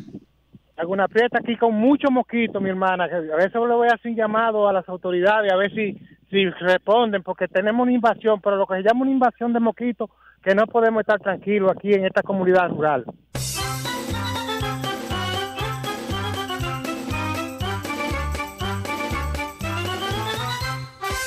Ahí tenemos en la línea a Oscar. Cuéntanos, Oscar. Sí, te estaba escuchando sobre problemática que tiene la zona colonial con el tránsito. ¿Tú te imaginas celebrando una feria del libro en la zona colonial sin haber celebración de, de, cualquier actividad? Es un caos.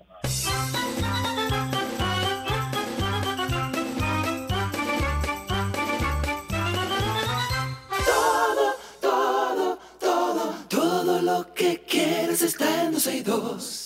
Estamos de vuelta en Tránsito y Circo. El 809-562-1091 es el teléfono que tenemos aquí en cabina. Ahí está Carlos con nosotros. Cuéntanos, Carlos. Buenas tardes. Todo el camino de San Francisco de Macorís con la 91, Ay, muy bien, donde quiera que estés. donde quiera que esté. Bien, bien, eso de la responsabilidad de los padres, eso solamente se usa para casos dile- eh, eh, de delictivos. Por ejemplo, A ver. si aquí, si aquí una persona, un, un inocente de 17 años, 11 meses y 29 días, ultima a otra persona y hace un atraco en lo que sea, ahí tú ves a los padres atacando, buscando el acta de nacimiento para demostrar que el niño cometió el hecho siendo menor de edad. Pero cuando aquí los padres sean corresponsables de las actuaciones que tienen, que hacen su, Sus menores. men- sus menores de edad, ustedes verán que en un 50, quién sabe si más, van a bajar los actos del- delictivos, porque desde que un papá sepa que porque el, el hijo trajo inocentemente un motor de, ciento, de 110 mil o 120 mil pesos, que se lo prestó un amigo, pero que no es de él, y que él sepa que va a ser interpelado, posiblemente llevado a la justicia, apuesto que ese muchacho no va, no va a tener el apoyo de ese padre. Entonces,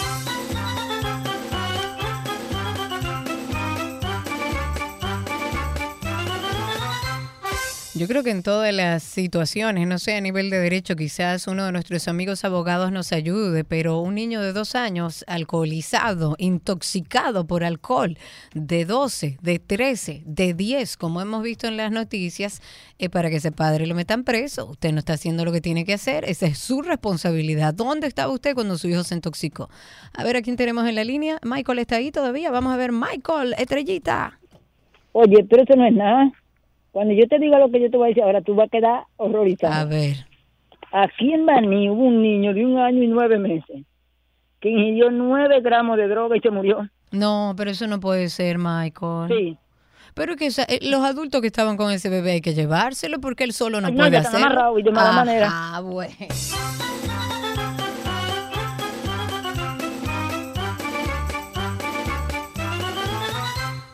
809-562-1091 es el teléfono aquí en cabina. 809-562-1091.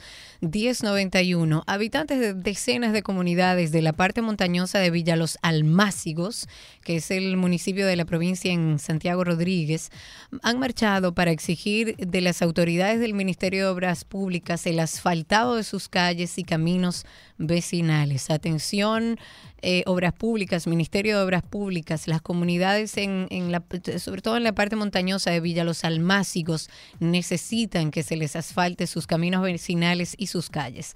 Ahí tenemos a Aileen en la línea, pero es Aileen, Aileen.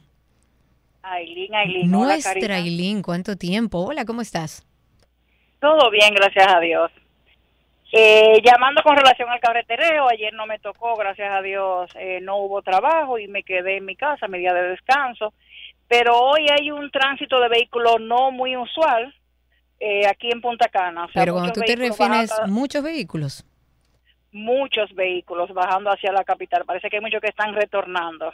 Eso Desde el sí. sábado está ese flujo así, o sea, muchas personas retornaron el sábado, otras el domingo, y todavía hoy siguen retornando muchos vehículos. Es así, Aileen, muchísimas gracias. Y es así porque conozco mucha gente que prefirió regresar en el día de hoy, incluso personas que tenían trabajo al día siguiente preferían salir tempranito en la mañanita para llegar aquí a sus trabajos, pero no salir el domingo. O sea que asumo que esa cantidad de vehículos que vienen del este, de Punta Cana, me imagino que es que decidieron entonces regresar en el día de hoy. 809-562-1091. 809-562-1091. Un tuit de Jun Gómez que dice, para lo único que sirven los AMED es para abrirle el paso a los políticos. ¿Está usted de acuerdo? 809-562-1091 es el teléfono en cabina. Y ya no son los AMED, son los agentes del DGCET. Pero sí, hemos hablado aquí dentro del programa que muchas, muchas veces les hace falta tecnificación. Pero creo que eso de abrirle paso a los políticos ha ido de a poco bajando. Johanny está en la línea. Cuéntanos, Johanny. Bueno, pues eh, les comento a ti y a todos tus oyentes que yo bajé ayer, yo estuve por Bávaro y vine desde Bávaro hasta Santiago y decidí salir temprano a las nueve de la mañana. Yo estaba con toda mi familia montada en mi vehículo y llegamos muy tranquilamente. Sí, en la vía opuesta, o sea, eh, había muchos vehículos saliendo desde la zona norte a- Ah, claro. para entrar a Santo Domingo. Esa esa vía sí estaba bastante congestionada cerca ya del mediodía porque salí a las nueve de Bávaro, pero llegué a las dos de la tarde a Santiago, pero tuvo todo muy tranquilo, gracias a Dios. Tuvimos un pequeño accidente antes de entrar a, a San Pedro de Macorís, pero no hubo heridos, solamente un, un choque ahí de, de unos vehículos, pero sin nada eh, que lamentar. Gracias por ese reporte y yo creo que sí, que pudi- saliendo un poco más temprano, antes del almuerzo, podemos eh, encontrar una carretera mucho más tranquila, pero es como decía nuestro oyente, aquel que se va de fin de semana, que paga su fin de semana, quiere aprovecharlo tanto como puede. Ahí tenemos a Emilio en la línea, cuéntanos Emilio. Sí, hola, buenas tardes. Qué placer comunicarme con ustedes. Karina. Igual, bienvenido.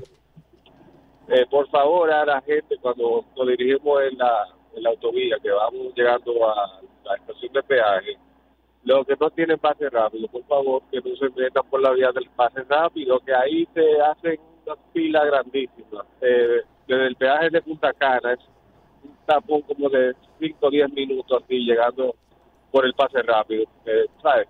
No lo y se por ahí.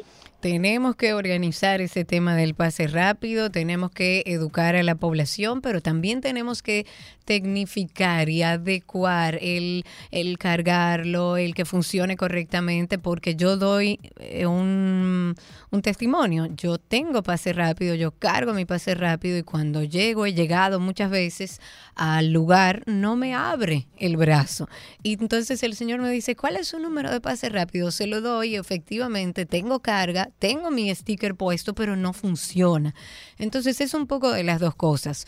Los ciudadanos a respetar lo que es el pase rápido, pero también desde el gobierno deben actualizarlo porque definitivamente no está eh, funcionando del todo bien. Hay muchas quejas que nos han hecho a través del programa, pero yo misma he vivido situaciones donde se me dificulta cargarlo, donde he llegado al pase rápido y no puedo pasar aunque tengo disponibilidad de efectivo. O sea, tenemos que trabajar más en eso. Ahí está Juan en la línea. Cuéntanos, Juan.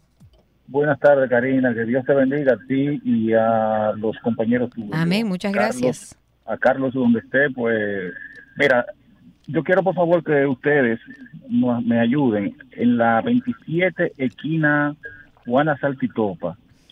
Karina, mira, por ahí no se puede pasar. Ahí hay un, un hoyo. Ayer cuando yo venía del este, yo caí en ese hoyo y se me pichó la goma de adelante y la de atrás se me vació. Dios mío. Es una cosa increíble. Eso es, vamos a favor, recordar la ubicación. 27 de febrero, debajo del elevado, esquina Juana Saltitopa. Ok. Parece que ahí cae un caño de- del, del elevado. Ujú.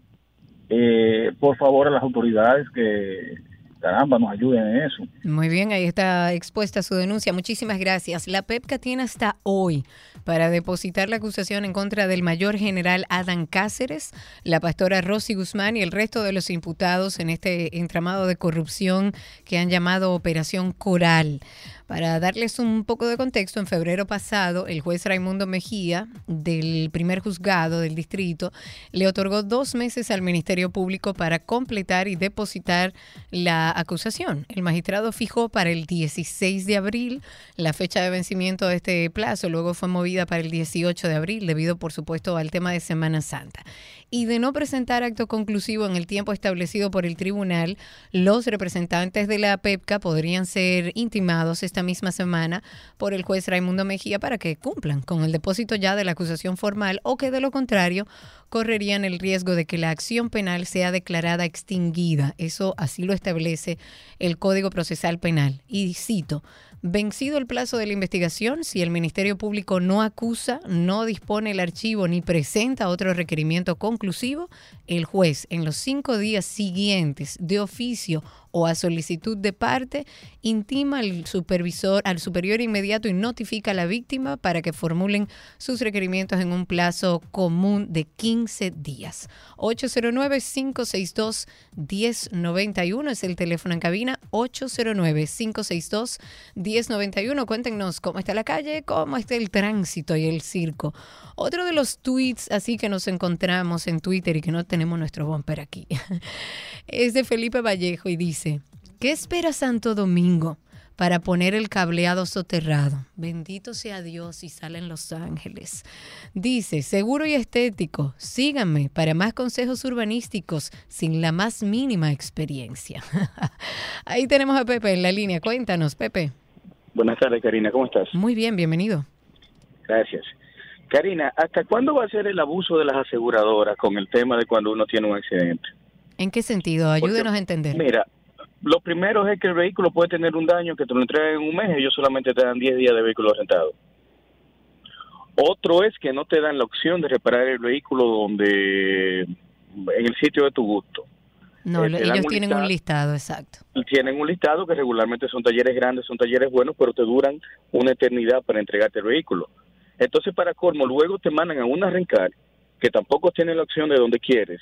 También tienen un listado donde la rencar te cobra un seguro diario por el vehículo que no te están asegurando. Es decir, yo ando ahora en un vehículo rentado y me están cobrando 400 pesos diarios de seguro por un seguro que tiene vigencia hasta el 31 de diciembre hasta mediodía.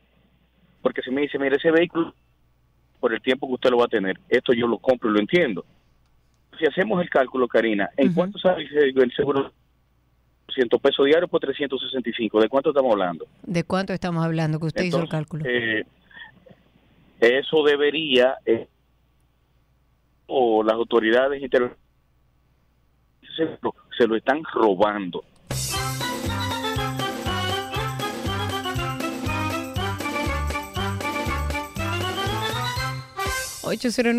809-562-1091 es el teléfono en cabina. Tenemos a Wilber con nosotros. Cuéntanos, Wilber. Buenas tardes, bendiciones para todos. Amén, gracias. Cuéntanos. Aconsejando a la población que lo he hecho en muchas ocasiones y por lo regular, si tienen compromisos de trabajo, eviten el tapón del domingo y salgan un poquito más temprano el lunes con su ropa de oficina y listo. Eso mismo hicieron algunos amigos míos y fue y es una buena idea, salga, madrugue tempranito, depende por supuesto el lugar donde se encuentre y salga bien temprano en la mañana, o si, si puede pagar otra noche donde está, o salga bien temprano el domingo. Yo creo que tenemos acceso a una última llamada, 809-562-1091, no sin antes actualizarlos con respecto a la operación 13. El juez del tercer juzgado del distrito, Amaury Martínez, ya inició el conocimiento del juicio preliminar en contra de los 11 imputados en el caso de alegada corrupción que fue develado en esta operación llamada Operación 13. El magistrado inició la audiencia con las calidades del Ministerio Público, del Consejo de Defensa de los Imputados. Ahí estaban los abogados que representan, por supuesto, al Estado Dominicano, que está constituido en actor civil, y de la Federación de Bancas. Luego de esto, el juez dio un receso de cinco minutos para mm, que la secretaria del tribunal notifique al abogado la acusación al abogado Plutarco Jaques, quien representa a cuatro de los imputados, contra quien el Ministerio Público piden sean enviados a juicio de fondo. Al grupo se le acusa de fraude en el sorteo registrado en la Lotería Nacional el primero de mayo del año pasado, cuyo monto defraudado asciende a más de 500 millones de pesos. Ahí tenemos una última llamada. Manuel está con nosotros. Cuéntanos. Hola, buenas tardes a todos. Mire, eh, la, inquietud mía es si existe real o no un, ah, ¿cómo se llama? Un plan de, consecuencia con esos camiones que riegan cemento, o sea, el que tiene el cilindro gigante atrás. Ah, sí. Porque no es posible que acaban de entalviar la Winston Churchill, por poner un ejemplo, eso pasa en, a cada rato en cualquier esquina. Winston Churchill con Charles Sommer, y ahí hay un reguero de cemento ya seco, que pues ya usted se imagina cómo se, se convirtió ahí esa vía. Eso ralentiza el tránsito, maltrata los vehículos y además, simple y sencillamente entiendo yo que no debe ser. Como que no hay mil compañías que bregan con ese cemento y que bregan con esos camiones, debe ser fácil identificar cuál fue y creo que todos esos pedazos tienen cámara.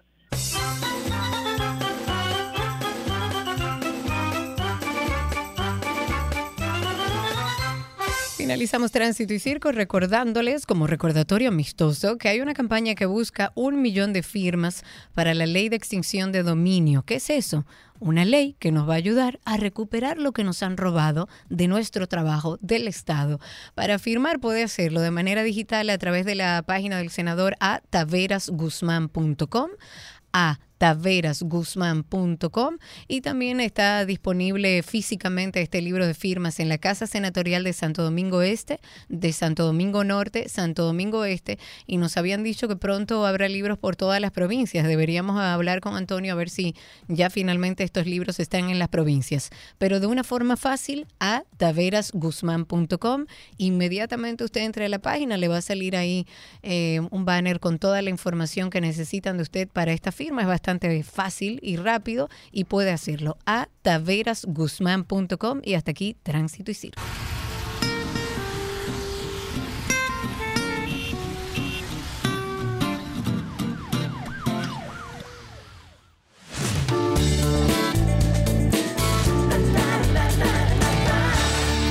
Aquí están las informaciones de entretenimiento en 12 y 12. El cantante Teodoro Reyes ha informado que el vehículo en el que viajaba con dirección a Samaná se accidentó, el cual resultó con leves lesiones que le obligan a suspender algunas actividades artísticas. Este intérprete de éxitos como Vuelve mami con tu papá, Pobre Diablo, entre algunos otros, expresó que se encuentra en recuperación, pero nada de qué preocuparse. Y citando sus palabras, dice, hola mis amigos, les habla Teodoro Reyes, les informo que la noche del jueves santo tuve un accidente en la carretera Sánchez en Samaná, con el cual sufrí lesiones leves, por las cuales me veo obligado a cancelar todas las actividades hasta nuevo aviso. No se preocupen, que hay Teodoro Reyes, pero para rato, dice él.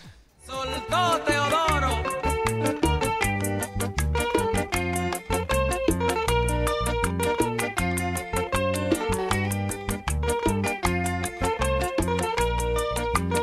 Aquel que se perdió su musiquita, pues sepa usted que él va a regresar y que va a hacer otros conciertos. El juicio por difamación que enfrenta a los actores Johnny Depp y Amber Heard contó con su en su tercera jornada de argumentos orales con el testimonio de la que fuera terapeuta de la expareja, Laurel Anderson, quien afirmó que en la relación hubo abuso mutuo. El tribunal en Virginia, donde se está celebrando este litigio, donde se está llevando a cabo este litigio, proyectó una declaración grabada de la terapeuta que trabajó para el matrimonio durante 2015 y 2016 tanto en sesiones individuales como conjuntas. Y ella dijo, y cito, ambos fueron víctimas de abusos en sus casas. Creo que él se mantuvo bajo control durante décadas hasta que Amber se descontroló y se involucraron en lo que vi como un abuso mutuo. Eso asegura esta profesional del comportamiento. Y al ser cuestionada sobre si Johnny Depp fue violento con Amber Heard, la terapeuta afirmó que sí y que llegó a ver múltiples moratones en la cara de ella. Posteriormente, Anderson señaló que en sus sesiones de terapia la actriz llegó a reconocer que también golpeaba a Depp durante sus peleas. Dice, si Depp iba a irse para rebajar la intensidad de la pelea, ella le pegaba para mantenerlo allí porque prefería estar en una, en una pelea a que él se fuera. Eso es parte de lo que relató la terapeuta tras asegurar que Amber, eh, conocida por su papel en Aquaman, tenía pánico al abandono. En otra noticia, fuentes cercanas a Rihanna y a su novio, eh, As- ¿cómo que se pronuncia el, el ASAP Rocky, gracias, aseguraron que los rumores de separación eh, a pocas semanas de convertirse ambos en padres no son ciertos. Luego de un tuit de Luis Roma, donde aseguraba que Rihanna y su novio se habían separado a causa de una infidelidad de parte del rapero con la diseñadora Amina Muadi. La diseñadora salió a desmentir esas acusaciones e inmediatamente dijo, "Mm, mm, eso no. Y se defendió, evidentemente, y dice, ella, ella es modelo, ha sido responsable de varias líneas de Fenty incluso, y publicó en su cuenta de Instagram lo siguiente. Siempre he creído que una mentira infundada, difundida en las redes sociales, no merece ninguna respuesta o aclaración, especialmente una que es tan vil. Inicialmente asumí que este chiste fabricado con intención maliciosa no sería tomado en cuenta, pero las últimas 24 horas me han recordado que vivimos en una sociedad rápida para hablar de estos temas, muy rápida, independientemente de los hechos.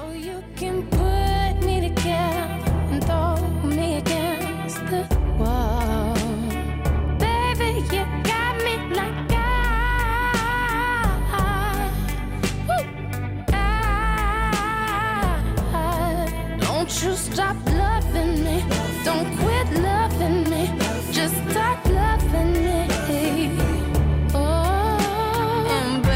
en otros temas, Marilois Ventura, quien guarda prisión preventiva, acusada de intento de homicidio de la bailarina y maestra de danza Patricia Squasiati, se presentará en el día de hoy ante la Corte de Apelación de San Cristóbal en busca de que le varíen la medida coercitiva que pesa en su contra. Sus abogados han recurrido para que el tribunal le imponga la presentación periódica, el impedimento de salida del país o el arresto domiciliario. También Rosalía anunció en el día de hoy su primera gira mundial Mundial Motomami, que arrancará el próximo 6 de julio en España y recorrerá la geografía española antes de pasar por toda Latinoamérica, Estados Unidos y por supuesto el resto de las capitales. Esta artista española va a cantar en donde? En un lugar mágico, señores, en el anfiteatro de, de Altos de Chabón. El próximo 3 de septiembre va a ser esto bajo la producción de Live Nation, que está trabajando mucho, está haciendo mucho trabajo. A partir de las 10 de la noche, esto va a ser este viernes 22 de abril, que van a empezar a vender todas las entradas. Eh, según la hora local de cada uno de los 15 países que visitará la autora de Saoko, eso ha informado también este medio a través de esta información.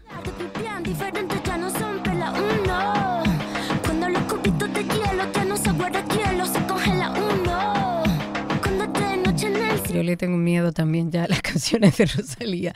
A siete meses de su segundo hijo, Cardi B y Offset comparten fotografías del bebé y dieron a conocer el nombre. Wave Set Cepheus. ¿Por qué que le complican la vida a los muchachos? Bueno, Wave, así se va a llamar. Cardio dio a luz el pasado 4 de septiembre y lo dio a conocer en una fotografía junto a su esposo y al bebé. Fue 9-4-2021. Ese fue el único mensaje que puso este rapper en su cuenta de Instagram en el momento del nacimiento de Wave Set Cepheus. Y hasta aquí las informaciones de entretenimiento.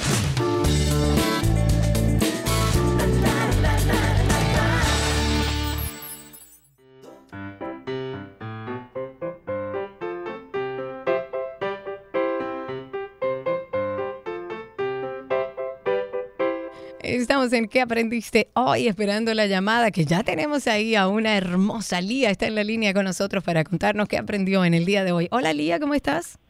Hola, ¿Cómo estás? bien, ¿y usted? Muy bien. ¿Cuántos años tienes?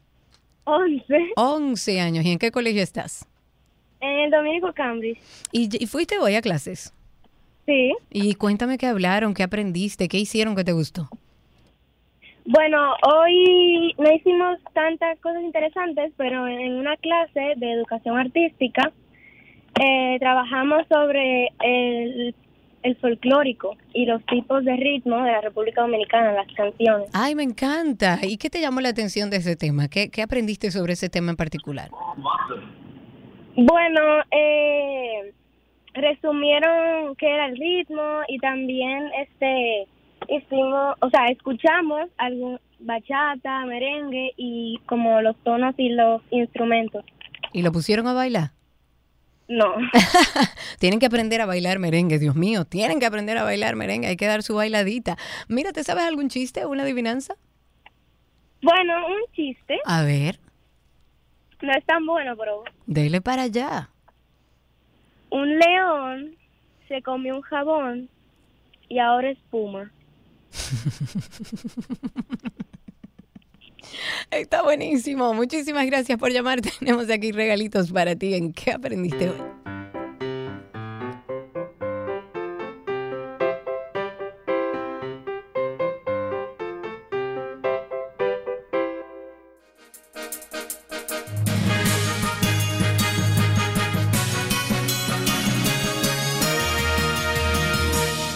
Las noticias actualizadas llegan a ustedes gracias a la Asociación La Nacional, tu centro financiero familiar y donde todo es más fácil.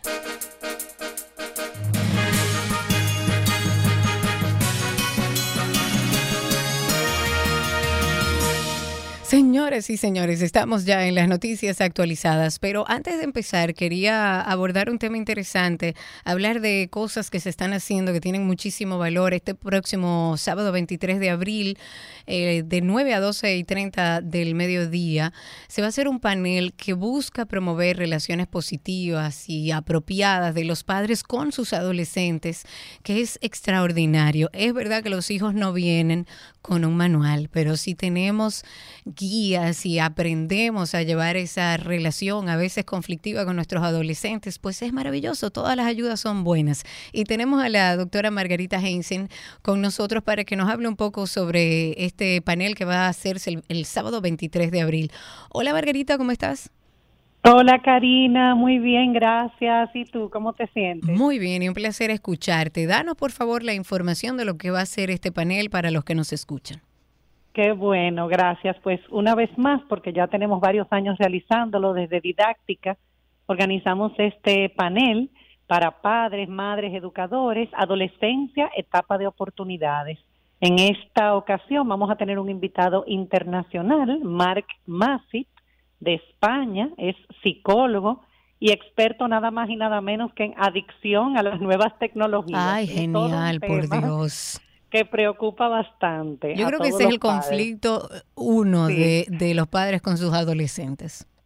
Definitivamente. Y Mark eh, tiene un proyecto bellísimo, interesantísimo, se llama Desconecta y viene trabajando con adolescentes precisamente lo que él llama la heroína del siglo XXI. Sí, Eh, señor. todo el tema del, del uso adecuado, el abuso y, y la adicción a las, a las redes, a los videojuegos. O sea que tendremos la, la presencia de Mark y como años anteriores, en años anteriores tenemos a Vida Gaviria de modo mamá con el tema mi adolescente me reta y no me escucha. Ay, sé sí. que muchos padres se sienten identificados. Y luego pues tenemos a Miguel José Peña, que también es psicólogo y terapeuta. Eh, bueno, yo lo conozco a nivel personal y profesional y ha estado con nosotros años anteriores, es magnífico y va a trabajar todo el tema de la familia y el adolescente, una nueva identidad, porque definitivamente tener un adolescente en casa, pues no solamente los cambios lo experimenta el adolescente, sino también la Claro, propio- pero la por supuesto, estructura. eh, es un reto, eh, hasta la estructura familiar, hay- que hablar sobre estos temas, porque a es. veces cuando uno pasa por estos eh, procesos junto con nuestros hijos, cuando pasa todo dice, wow, eh, eh, no era tan difícil. Si a, si a través del amor logramos conectar con nuestros hijos y entendemos además mejor sus procesos. Aquellas Así personas que quieran ir a este panel, adolescencia, etapa de oportunidades, ¿dónde pueden acceder a la información? Bueno, tenemos en nuestras redes didáctica.rd, por ahí nos pueden escribir, es gratuito, es un evento gratuito con patrocinio de Mafre Salud, ARS, de UNIBE, del Banco Popular, de Asociación Popular de Ahorros y Préstamos, de ARS Universal y de Pink Tree Studio. O sea que es gratuito y pueden acceder, pueden escribirnos a través de las redes o de la página web www.didáctica.edu.do. Me encanta, Margarita, muchísimas gracias. Un placer siempre hablar contigo. Gracias, Karina. Ya esperamos a todos los padres que están enfrentando la preadolescencia y la adolescencia. Ay, sí, señor, sí, señor, que es un reto, definitivamente es un reto. Y si tenemos información valiosa, se nos hace mucho más fácil. En otras noticias, una mujer sufrió un trauma torácico al quedar atrapada en el ascensor principal del Hospital Salvador Bienvenido Gautier. Esto fue cerca de las 10 de la mañana del día de hoy. El gobierno, a través del Ministerio de Trabajo y en otra noticia, anunciará en el día de hoy, 18 de abril, un aumento de salario a los empleados del sector construcción. Es un, regl- un renglón que genera más de 400 mil empleos. Esto según los datos oficiales del primer trimestre del 2021. También especialistas de dermatología han llamado en el día de hoy a la población dominicana a no automedicarse en el caso de presentar picor o comezón en la piel. Esto luego de que se hiciera el anuncio de que en Haití hay un tema sobre una infección cutánea aún desconocida. Eh, Víctor Pou Suárez, que es el director del Instituto Dermatológico Dominicano y Cirugía de la Piel, eh, doctor Huberto Bogar, señaló que según lo que explican las autoridades sanitarias de Haití, se trata de una enfermedad parecida a la escabiasis o sarna. En ese caso, dijo que la escabiasis se cura con tratamiento. Sin embargo, como aún se desconoce si se trata realmente de esta, no sería correcto tomar los medicamentos que son recetados en estos eventos. En otra noticia, Europa manifestó hoy su firme apoyo al presidente de Ucrania, a Zelensky, con las visitas de varios dirigentes a Kiev, suministros de armamento pesado, ayuda para investigar los crímenes de guerra y promesas de un pronto ingreso en la Unión Europea. El ministro de Salud de Brasil anunció el fin de la emergencia sanitaria provocada por la pandemia de coronavirus en el país, esto durante un pronunciamiento oficial transmitido en la Red Nacional de Radio y Televisión. Y finalmente, el Ministerio de Salud Pública reportó en el día de hoy 15 casos nuevos por COVID-19 y cero fallecimientos en las últimas 24 horas. Yo no puedo cerrar este programa sin felicitar a todos los locutores de República Dominicana. Hoy 18 de abril se celebra el Día Nacional del Locutor, una conmemoración instaurada por orden del presidente de ese entonces, Joaquín Balaguer, eh, publicado el 2 de abril de 1974. A todos mis compañeros locutores, felicidades en su día y hasta aquí las noticias actualizadas.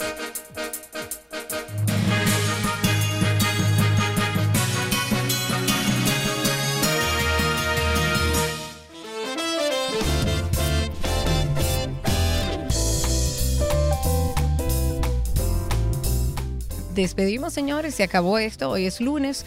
Mañana yo espero que Sergio se reintegre. Si no, la cita sigue igual. A las 12 del mediodía estaremos con ustedes en este dial. Y recuerden que pueden buscarnos también como podcast, como 12 y 2, como Karina Larrauri, Sergio Carlo.